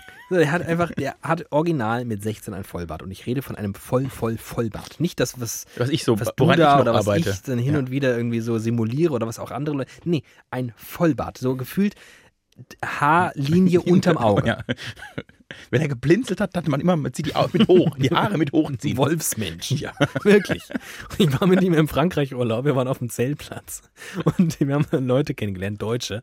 Und irgendwann nimmt mich einer beiseite und sagt, du, den Kollege da, wo kommt denn der so her? Aus, aus Frankfurt. Ja, ja, ich weiß schon, aber wo kommt denn der eigentlich her? So, ja, aus, aus Frankfurt. Aber die, die Eltern und so. Dem war einfach, der konnte, kam nicht drauf klar, dass er einfach, und er ist wirklich, bis, ich, ich weiß gar nicht, wie weit man da zurückgehen muss, um vielleicht irgendwo einen, Kelten. einen Norweger zu finden. Ein Gote und ein Kelte. Ah, das hat mich gefreut. Ja, du hast völlig recht. Ähm, er ist halt auch einfach sehr weiß, mein Vater. Naja, Ja, daran mache ich fest, dass du Deutscher bist. Du bist nämlich sehr weiß. Nein, du hast auch einen schlechten Humor, mhm, muss man sagen. bestimmt. Du einen schlechten Musikgeschmack hast du auch, von Filmen hast du auch keine Ahnung. Mhm, Äh, du stehst auf Autos. mhm. Das stimmt Immer tatsächlich. weniger leider. Ah Gott, Schade. Krieg dich noch. Ja, weißt du, weil mein, mein, ich hatte ja immer vor, ich hatte ja wirklich immer vor, wenn ich mal Geld verdiene, So richtig. Wie ein erwachsener Mensch. wie ein, Er- ja, genau, wie so ein erwachsener Mensch, dann kaufe ich mir ein geiles Auto. Weil das ist so mein Ding, weil ich das geil fand. Mhm. Und jetzt, glaube ich, bin ich so langsam an einem Punkt, wo ich so Geld verdiene wie so ein normaler Mensch. Und ich denke, also ich wäre ja schön blöd, wenn ich das Geld, wenn ich das Geld in ein Auto stecken würde. Einfach mal so ein paar Zehntausende. Also wie absurd. Also, Völlig also, bescheuert. Völlig bescheuert. Und das ist wirklich, das, das kratzt so ein bisschen an dieser, erstens an diesem lang gehegten Plan und es war weniger ein Plan als so eine tatsächliche Gewissheit, weil ich einfach Autos wirklich, ich finde auch das Prinzip Auto als, ich weiß, ja, es ist immer noch ein, ein faszinierendes Vehikel. Teil Technik für mich, für das ich Mhm. mich wirklich irgendwie begeistern kann. Aber jetzt selbst Geld, also so richtig viel Geld in die Hand nehmen, damit ich Auto fahren kann, wenn ich dann da drin sitze und so von A nach B fahre, Hallo! Hallo! das mache ich. Also ich, das muss ich leider an dieser Stelle sagen, wird nicht passieren. Ach, das finde ich sehr gesund. Dann bist du vielleicht doch gar nicht so deutsch. Aber es macht mich auch ein bisschen, ich finde es schade. Das war so ein, so ein, Kindheitstraum. Ja, es ist jetzt so vernünftig und so langweilig. Ich finde so die Aussage, ein Auto muss mich von A nach B bringen, mir ist mir egal, ist ein Stück Blech, scheißegal. Das finde ich, nee, muss ich sagen, finde ich auch immer noch doof. Aber ich würde wirklich kein Geld dafür ausgeben. Ich bin also, Nicht mehr als notwendig. Also ich will so viel Geld dafür ausgeben, dass es fährt. so wie ich. Oh, ich habe mir überlegt, Und ja, ja, nee, ich habe auch schon, ich, Du hast gewiss- mit, gewissen Anspruch. Autos, genau, mit Ja. gewissen Autos, da könnte ich mich nie reinsetzen. ich habe ein super Auto. In dein Auto kann ich, ja, doch, das kann man schon machen. Das hat auch so einen kleinen, das ist so ein, mit einem Augenzwinkern. Das ist ein, ja, das ist lustig. Ich sitze in dem Auto, mir hat letztens jemand auf dem Parkplatz gesagt, krass, das ist das Auto auf dem ganzen Parkplatz, auf dem ich am wenigsten damit gerechnet hätte, dass du da drin sitzt. Richtig, Und weil- das finde genau. ich Weltklasse. Das ist so ein bisschen, das ist so ein bisschen funny. Kann man an dieser Stelle ja verraten. Das ist. Ferrari. Ähm, dass, dass du in so einer silbernen Alt, alter Ober A-Klasse sitzt. Ist ja ein bisschen süß einfach. Ja, ist wirklich lustig. Ja. Und es ist aber, woran liegt's? Warum fahre ich A-Klasse? Ja, weil der in Rastatt Weil der in Rastatt gebaut wird. Gegenüber in Plittersdorf. Quasi zwei Kilometer Luftlinie von meinem Elternhaus ist Benzwerk in Rastatt und da wäre richtig geile A-Klasse gebaut. Und ich fahre ein Heimat-Omni-Auto. Super. äh, Omnibus. ja, und jetzt Thema Rastatt. Das ist mir nämlich, das ist mir diese Woche sehr aufgestoßen. Darüber möchte ich noch reden, weil ich habe einen emotionalen Nervenzusammenbruch Sehr, sehr gehabt. gerne. Ich wurde aufgrund meiner Herkunft, Diskriminiert. ja, zumindest im Herzen zermartert. Ach, herrje. Nu, wir haben ja einen Podcast zusammen, der heißt Widerlicher. Falls ihr den nicht kennt, ihr hört ihn gerade. Das ist geiles Teasing. Ist geil. Du holst richtig neue, völlig neue Zielgruppen hier gerade So. rein. Die, die schon seit einer Stunde dabei sind. Und nun waren wir Das jetzt ist wie beim Radio, da muss man auch ständig sagen, Sie hören gerade SWR 3. Ihr Podcast für Süddeutschland. Ja. Äh, widerlicher. Und ich gucke ja hin und wieder so ein Podcast-Rankings und Charts und wir sind nicht immer in der Top 10. Nein? Nee, also meistens 11, 12, aber nicht immer. Okay. Und IMDb. bei IMDb sind wir direkt nach Citizen Kane kommt widerlicher der Film.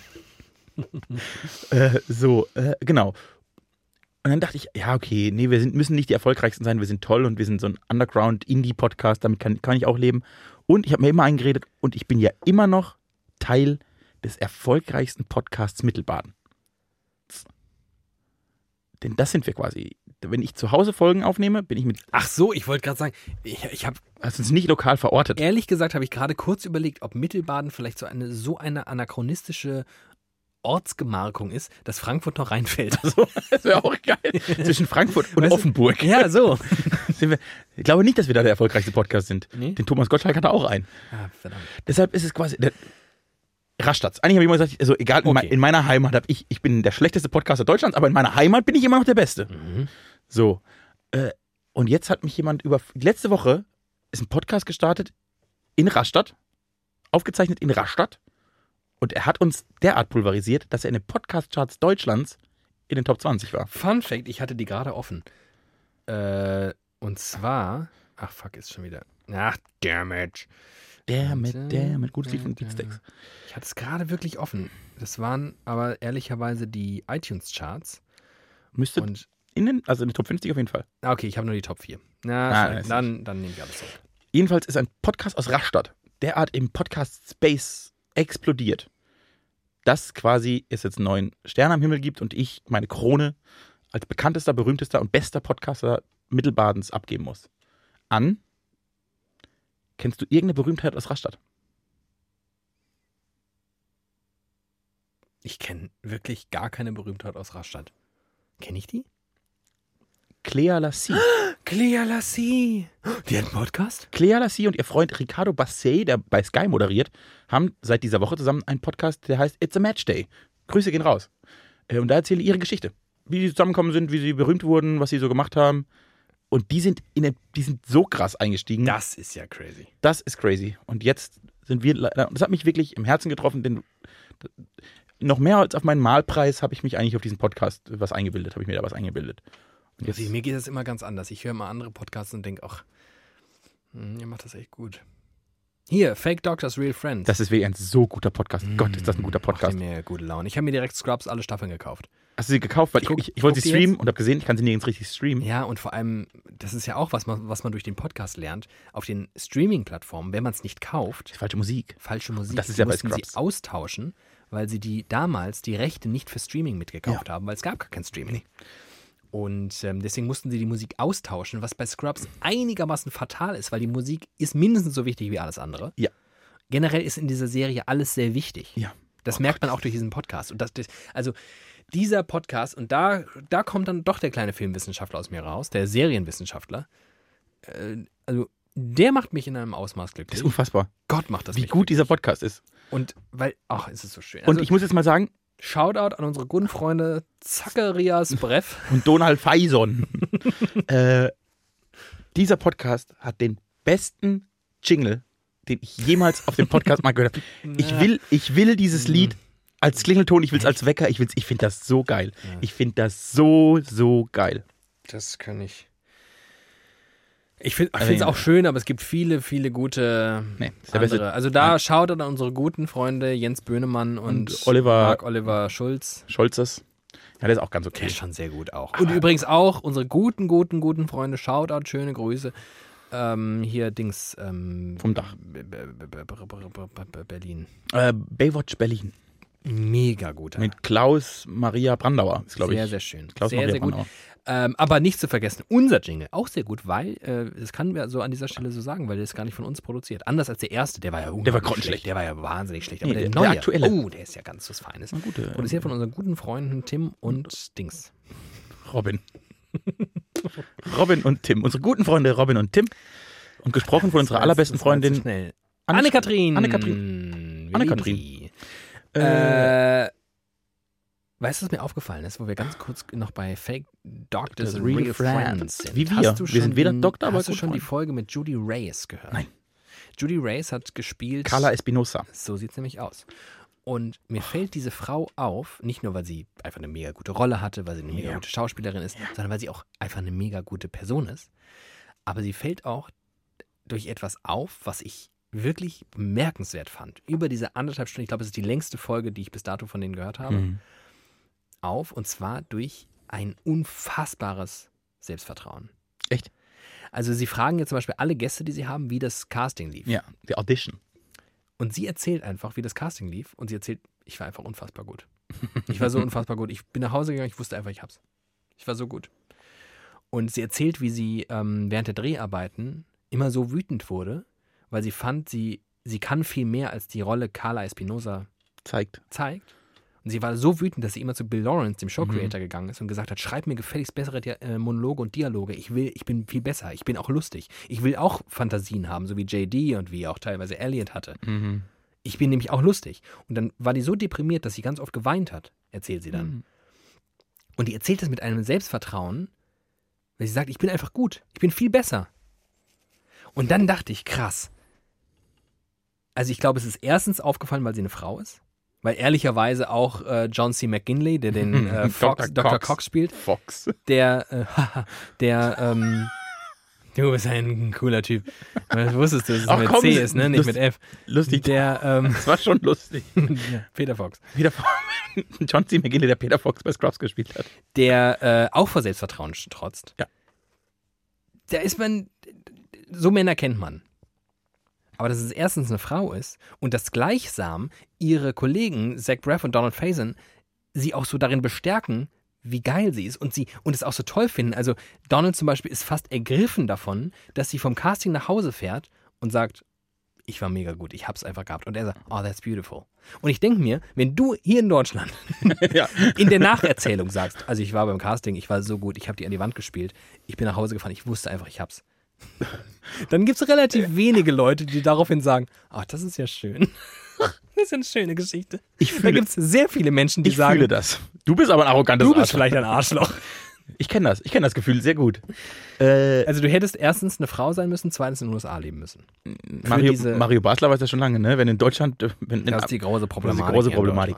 Äh, lustig ist aber, von all diesen Scrubs-Charakteren kenne ich von allen Hauptdarstellern noch andere Werke. Also ich weiß, in welchen Filmen John C. McGinley noch mitspielt, Ja. in welchen Serien, äh, Sarah Chalk sowieso, Aber von Judy Reyes, nichts. würde ich gerade sagen. Ich kenne ihn nur aus Scrubs. Ja. Das ist echt unfassbar, weil ich fand, die, die hat das echt ganz gut gemacht so. Ja, Und ich finde es krass, dass ich die aus nichts anderem kenne. Stimmt. Aus nichts. ja, das stimmt. Und ich habe wirklich viele Fernsehen und Filme geguckt. das stimmt. Ja, Und- Sarah Chalk hat man auch häufig gesehen. Und die wurde schon durch Roseanne berühmt. Ja. So, danach hat man sie noch hundertmal gesehen, How I Met Your Mother, überall.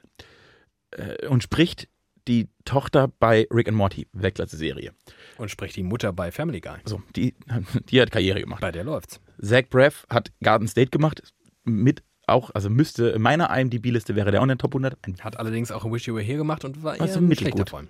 ja, aber Garden State. Aber immerhin kennen wir ihn auch als Wish You Were Here. Aus Wish You Were Here. Äh, Donald Faison kennt man zumindest auch Clueless. Clueless. Das ist auch total bekannt. John C. McGinley, Platoon. Ich glaube, einer seiner ersten Filme war Platoon. Oscar-Film. Das ist ein geiler Typ. Die Rolle ist schon geil und Ja, er ist ist auch auch geil. So. Also du kennst sie alle irgendwie irgendwoher. Nur Julie Reyes kennt man nicht. Gut, aber was man äh, auch nicht so gut kennt, sind deutsche Bundesländer. Ach herrje, ich dachte, wir können mal einen Deckel zumachen. Nee. Ach nein. Jetzt musst du immer noch liefern. Komm, Ich hasse Rubriken, deswegen hasse ich Rubriken. Zehn Ja, komm, Minuten. Was ist jetzt? Urlaub los? in Deutschland. Denk daran, es ist Corona, wir bleiben alle in Deutschland, machen Urlaub an den schönsten Ecken Deutschlands, vor allem denen, die man nicht so gut kennt. Ja. Deshalb werden David und ich euch jede Woche in drei Oh, Bundesländer entführen und ja. euch jeweils drei Tipps geben, was man denn dort unbedingt sightseeing-mäßig erleben sollte, um den Urlaub rundum perfekt zu machen. So sieht's nämlich aus. Und jetzt ist dran als erstes Bundesland für heute. Der Freistaat, Hansestaat, Bundesstaat, äh, Stadtstaat. Stadtstaat, das Wort habe ich gesucht. Bremen. Bremen. Bremen. So. David beginnt mit Bremen. In Bremen schaut ihr euch als allererstes. Oh Gott, was schaut man sich denn um Himmels Willen? Ich war noch nie in Bremen. Ich auch nicht. Was Das kann ist der Witz dieser da Kategorie, dass wir über? Dinge reden, die wir nicht kennen. doch mal. Ich habe mal Jan Böhmermann dabei zugeschaut, wie er über einen Bussimulator Mhm. mit dem äh, Linienbus durch Bremen fährt. Mhm. Und da hat er mir einen, ähm, so, so eine Art Platz, ich glaube, es war ein Marktplatz, in Bremen-Fegesack gezeigt. Mhm. Also da würde ich euch jetzt als erstes mal hinschicken. Ich glaube, das ist ein guter Ausgangspunkt, seine Reise zu beginnen am Bremen-Fegesacker Marktplatz. Ja, und geht doch dann einfach mal durch Fegesack. Ich denke, Fegesack Das kann wird sowieso schaden. irgendwann in Bremen Böhmermann umbenannt, weil er berühmteste Sohn der Stadt ist. Und er ist nur über. Ich glaube, er ist der einzige. Er und ich sind die einzigen beiden berühmten Persönlichkeiten in Deutschland, die so oft über, über ihre Heimat sprechen, damit dass sie jeder kennt. Jan und ich. Mhm. Fegesack und Plittersdorf. Äh, genau. Also wenn ihr mit Fegesack durch seid, dann fahrt nach Bremen, gehen Weser. Bremen ist ja die Stadt an der Weser. Mhm. Und dort ist das Weserstadion. In dem Weserstadion spielt die Mannschaft Werder Bremen. Deshalb fahrt ihr Mhm. da nicht hin. Im Bremer Weserstadion war 1900, ich glaube 80, eine Vereidigung der Bundeswehr. Und ich glaube, es war die erste öffentliche im Nachkriegsdeutschland, in dem so junge Kadetten öffentlich äh, diesen Schwur, wir glauben an Deutschland und sind jetzt bei der Bundeswehr geleistet Mhm. werden. Das fand dort statt. Und außerhalb des Stadions haben ganz viele junge Linke Antifaler und irgendwelche Studenten dagegen demonstriert. Und dann gab es einen richtig krassen Trouble, weil die Polizei ausgerückt hat, um die ganzen Linken zu verprügeln. Und das Bremer Weserstadion ist dafür bekannt, dass quasi die erste Ausschreitung aufgrund der deutschen Bundeswehr auf bundesdeutschem Boden stattfand. Und das kann man sich mal angucken. Weiß nicht, ob es ein Denkmal gibt, aber kann man machen. Was ihr dann macht, nachdem ihr ja schon äh, euch hier Dingens angeschaut habt und Bummens, was ihr gerade von uns gehört habt, Fegesack und Weserstadion. Und Anfang und Ende einer tollen Geschichte geben sich ja bekanntlich die Hände. Und wir hatten es ja anfangs schon von der Dose, von der Bierdose, die ja einst getötet wurde von. Der Flasche. Jürgen Drittin. Der Wo Flasche, ist die der Jürgen Flasche Trittin Jürgen geboren? Trittin. In Bremen. So sieht es nämlich aus. Und dann schaut ihr mal einfach vorbei beim Geburtshaus von Jürgen Trittin, trinkt eine schöne Dose und werft sie einfach in den Vorgarten. Mal vorgehalten. Leg noch 25 Cent dazu. Mensch, Jürgen Warum? Der Trittin. kriegt die doch dann, Ja, ja. wenn der die einsammelt. 50.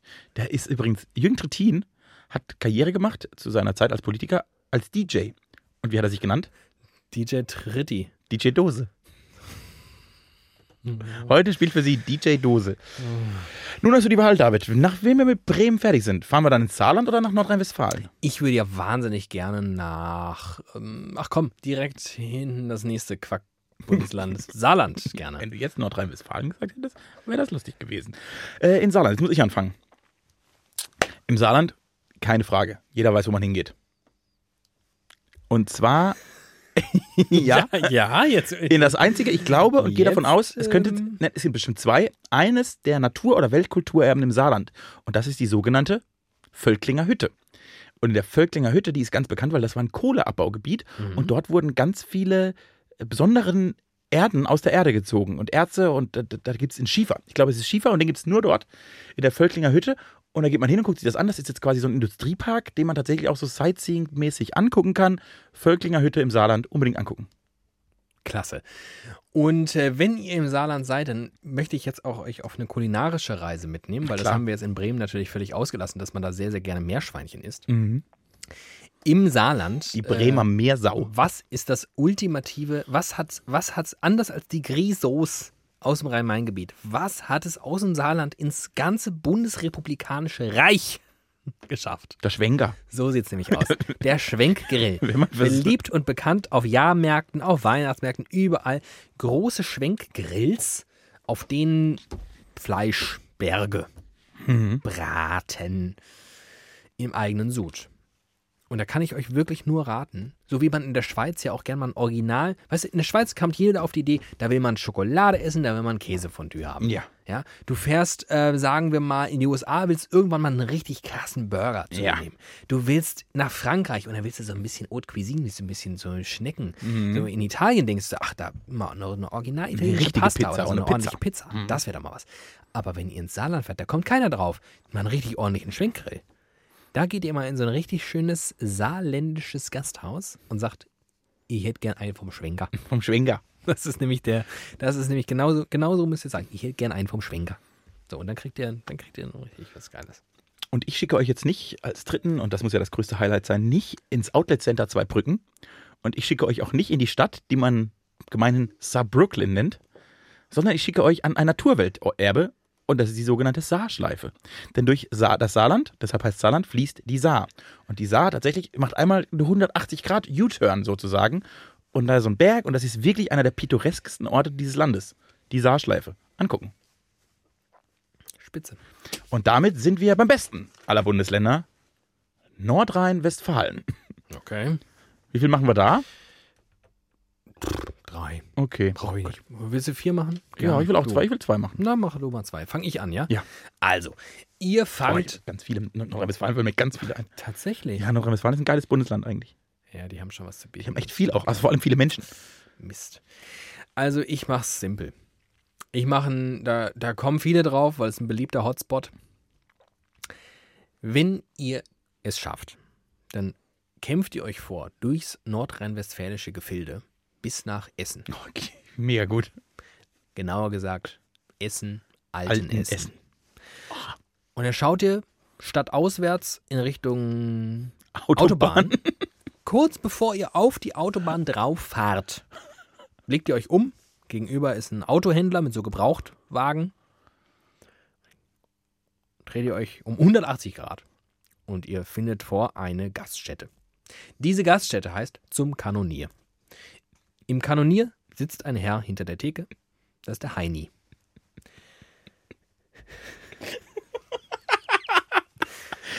Und ich sag mal so, ihr geht da rein und ihr habt eine gute Zeit. Also ich kann aus Privatempirie sagen, ich habe einen Abend meines Lebens im Kanonier verbracht. Und der ist in meiner Lebensabend-IMDb-Liste auch in der Top 100 auf jeden Fall. Definitiv einer der besten Abende.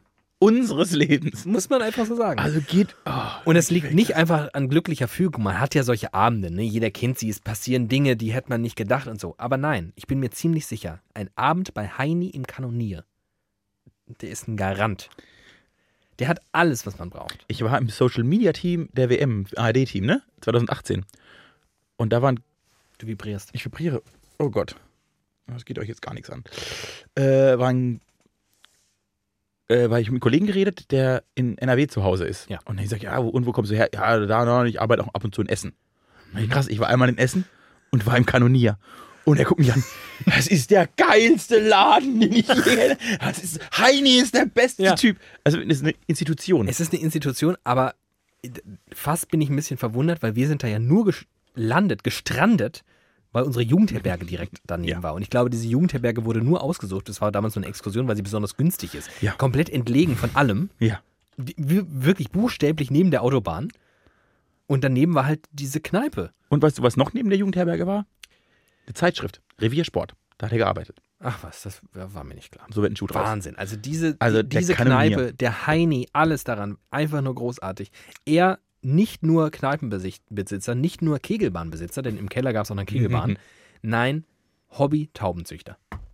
Hobby Taubenzüchter. Oh, das ist so, also dieser Mensch, der hat es geschafft. Ich habe ein äh, Radio-Feature über ihn gemacht. Ich glaube, zehn Minuten. Habe ich nur über, nur, ging nur über Heini. Kann man das mal, kannst du das nochmal zweitverwerten? Senden? Hier? Podcast vielleicht? Weißt du was? Das machen wir nächste Woche mal. Dummerweise äh, zeichnen wir jetzt an einem Dienstagabend aus. Das heißt, wir müssen innerhalb der nächsten vier, fünf Stunden Live on ähm, Tape quasi. veröffentlichen. Ich schaff's vorher nicht nach Hause und durch mein gewaltiges Archiv. Aber vielleicht schaffe ich es bis nächste Woche. Und dann mal. kriegt ihr sehr, sehr wobei, ja, nee, da kann ich das einfach, kann ich ihn ja nicht veröffentlichen. Ach, Heini ist. Also Hein ist cool damit. Heini steht drüber. Äh, ich ich mache weiter und ich. Nö. Ich Nö. mache mit Saufen. Ich mache mit Saufen weiter. Okay. Äh, wir haben es letzte Woche schon angekündigt, deshalb möchte ich auch drüber reden. Wenn ihr mal in Nordrhein-Westfalen seid und euch wirklich, weil ihr denkt, ach, der Ballermann, das ist mir ein bisschen zu krass, dann geht in die Landeshauptstadt Düsseldorf und geht mal an einem Samstagabend. Oh Gott. Doch, gönnt euch das mal. Oh. Geht mal einmal schön durch die Bolkestraße in Düsseldorf, in der Düsseldorfer Altstadt, in der sich die längste Theke durch entlang Richtung Rhein schlängelt. Kneipe an Kneipe, Soziokultur an Soziokultur. Das ist wirklich eine Feldstudie wert. Und da an der Ecke, in der Bolkestraße, gegenüber vom Auberge. Auberge ist ein ganz okayer Laden. Gegenüber ist ein kleiner Kiosk, der hat vor ein paar Jahren gebrannt, aber ich glaube, er ist wieder aufgebaut. Und dort gibt es Schweinebrötchen Spezial. Schweinebrötchen Spezial. Das ist ein ganz knatschiges Brötchen, das aufgeschnitten wird. Und da legt man dann so einen richtigen Schweinebratenfetzen rein und dann noch ein bisschen schön Zwiebel drüber. Und dann isst man ein Schweinebrötchen Spezial. Boah, ist das krass. Und da, danach glänzen deine Hände, weil das Ding so fettig ist, dass du denkst, das gibt's nicht. Da kannst du drei Tage Hände waschen, ist das nicht weg. Krass. Ähm, mein nächster und äh, gleichzeitig letzter Tipp für NRW ist ein einmal im Jahr stattfindendes Volksfest. In der beliebten Stadt Werne. Aha. Werne befindet sich so geografisch ungefähr in einem magischen Dreieck zwischen Dortmund und äh, Münster. Und die Werneraner teilen sich quasi auf in jene, die sich eher Dortmund und damit dem Bott zugehörig fühlen Mhm. und jenen, die sagen, ne, ich bin Münsterländer. Münster, das ist meine Stadt. Das ist meine Stadt. Und eine Sache vereint sie allerdings. Die unglaubliche Liebe zu Werne. Werne ist ja, so, ist, ja, ist ja ein Ort in NRW, wie er halt so aussieht, ein bisschen so, Kommt da das Werners grüner Bier her? hm, weiß ich nicht. Okay. Eine Sache gibt es in Werne, ein 650 Jahre altes Volksfest. Das ist ordentlich. Und dieses Volksfest, das gibt Vollgas. Dieses Volksfest heißt Simjü. Sim, wie die Sims. Mhm. Bindestrich, Jü. JÜ. Okay. Und nehmen wir mal Plittersdorf als Beispiel. Mhm. Das ist ja jetzt schon was für absolute, ich sag mal, Vollprofis in Sachen Vollsuff. Also, und vor allem auch so Volksfest. Ihr habt es ja quasi geschafft, ihr habt ja ein, eine wichtige Erkenntnis geschafft, so ein Volksfest, so generell Festivitäten, Ja. die vereinen so ein Dorf. Sind der Kit der Gesellschaft. Also so oft wie möglich Feste feiern. Mhm. Bestenfalls jedes Wochenende. Mhm. Habt ihr gut gemacht, habt ihr professionalisiert. Die Werneraner sind da einfach ein bisschen bodenständiger, zurückhaltender. Die sagen so, ein Fest im Jahr reicht uns.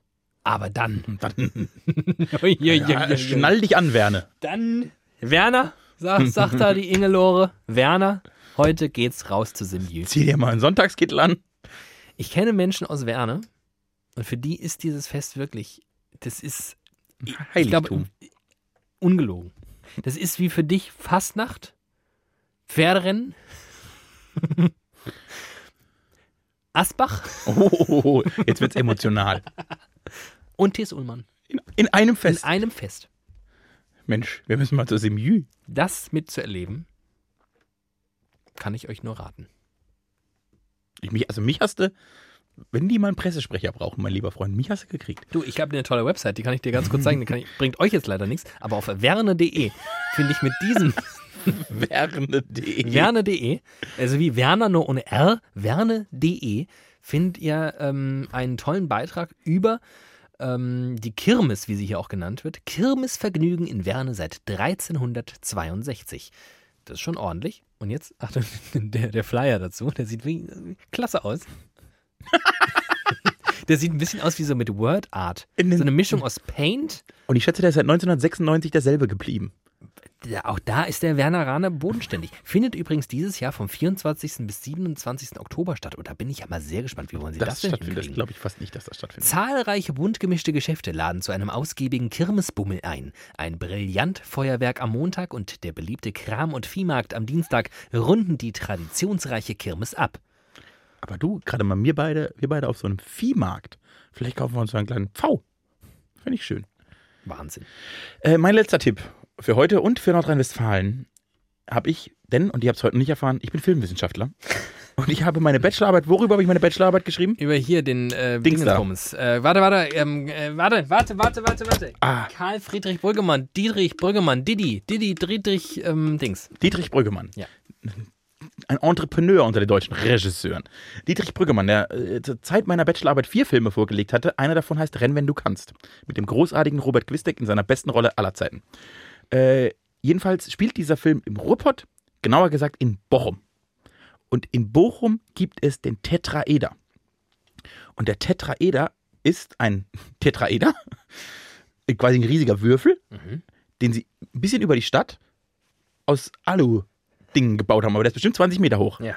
Und dann kannst du so hochlaufen und von oben auf diesem Tetraeder, das ist quasi, die waren ein bisschen zu arm fürs Atomium in Brüssel und haben dann Tetraeder Bochum nachgebaut. Und dann kannst du über den ganzen Ruhrpott gucken bei Abend.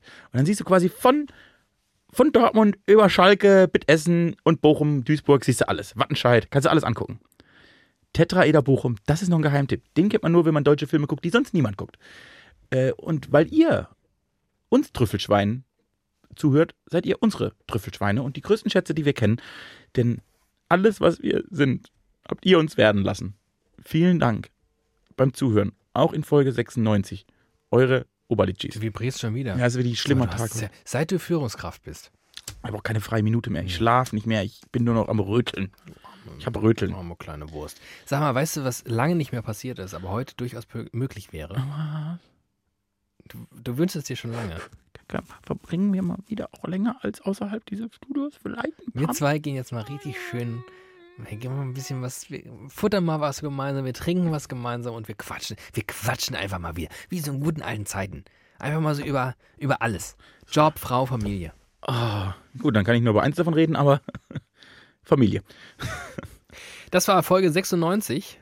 Mm, Titel, komm, wir denken uns noch schnell. Weil wir müssen eh, wir müssen ja jetzt veröffentlichen. Ja, wir müssen gleich wir einen müssen uns eh einen Titel überlegen. Meinst Mach, jetzt- lassen wir jetzt schnell, komm, machen. Was war denn worüber haben wir gut? denn geredet? IMDb. Über IMDb-Filme. Wir haben ge- nervige Filme, und, äh, das weiß ich nicht. Naja. Alten Essen. Alten Essen. Beim Was alten Essen. Vor, beim alten Essen. Haben wir so nicht so, mal sowas genannt? Mal einen Zeitschriftenartikel so genannt, Ah, den du geschrieben hast und ich den Titel. Das haben wir, da haben wir, glaube ich, zum ersten Mal quasi zusammengearbeitet. das lief immer so. Ich habe immer die ganze Arbeit gemacht, du hast dann einen Titel genannt. Und dann wurde ich dafür gelobt. Richtig. Da lege ich Wert drauf. Äh, Malwettbewerb machen wir auch nicht. Mal, nee. Ach, Nenn's doch Podcast IMDb Top 100.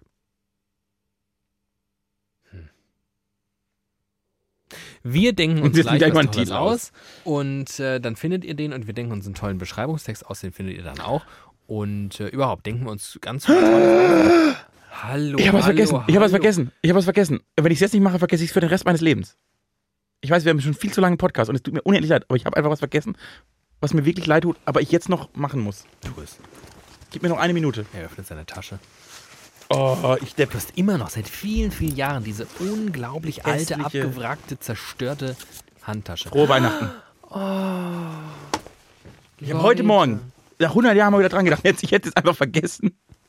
Also ich habe vor mir in meinen Händen ein kleines Geschenk, eingepackt in einem wunderschönen zur Saison passenden Weihnachtspapier. Es ist rot, es zeigt einen kleinen Pinguin mit einer süßen kleinen Weihnachtsmütze auf, der auch noch eine Brille trägt. Das finde ich super, das ist so Inklusivität und sowas. Dann habe ich einen kleinen Bären mit Rehtier, äh, äh, Hörnern, einen Weihnachtsmann. So, das öffne ich. Ein Schneemann ist da auch. Und da steht auch David drauf. Und das ist dann wahrscheinlich, bin ich damit gemeint.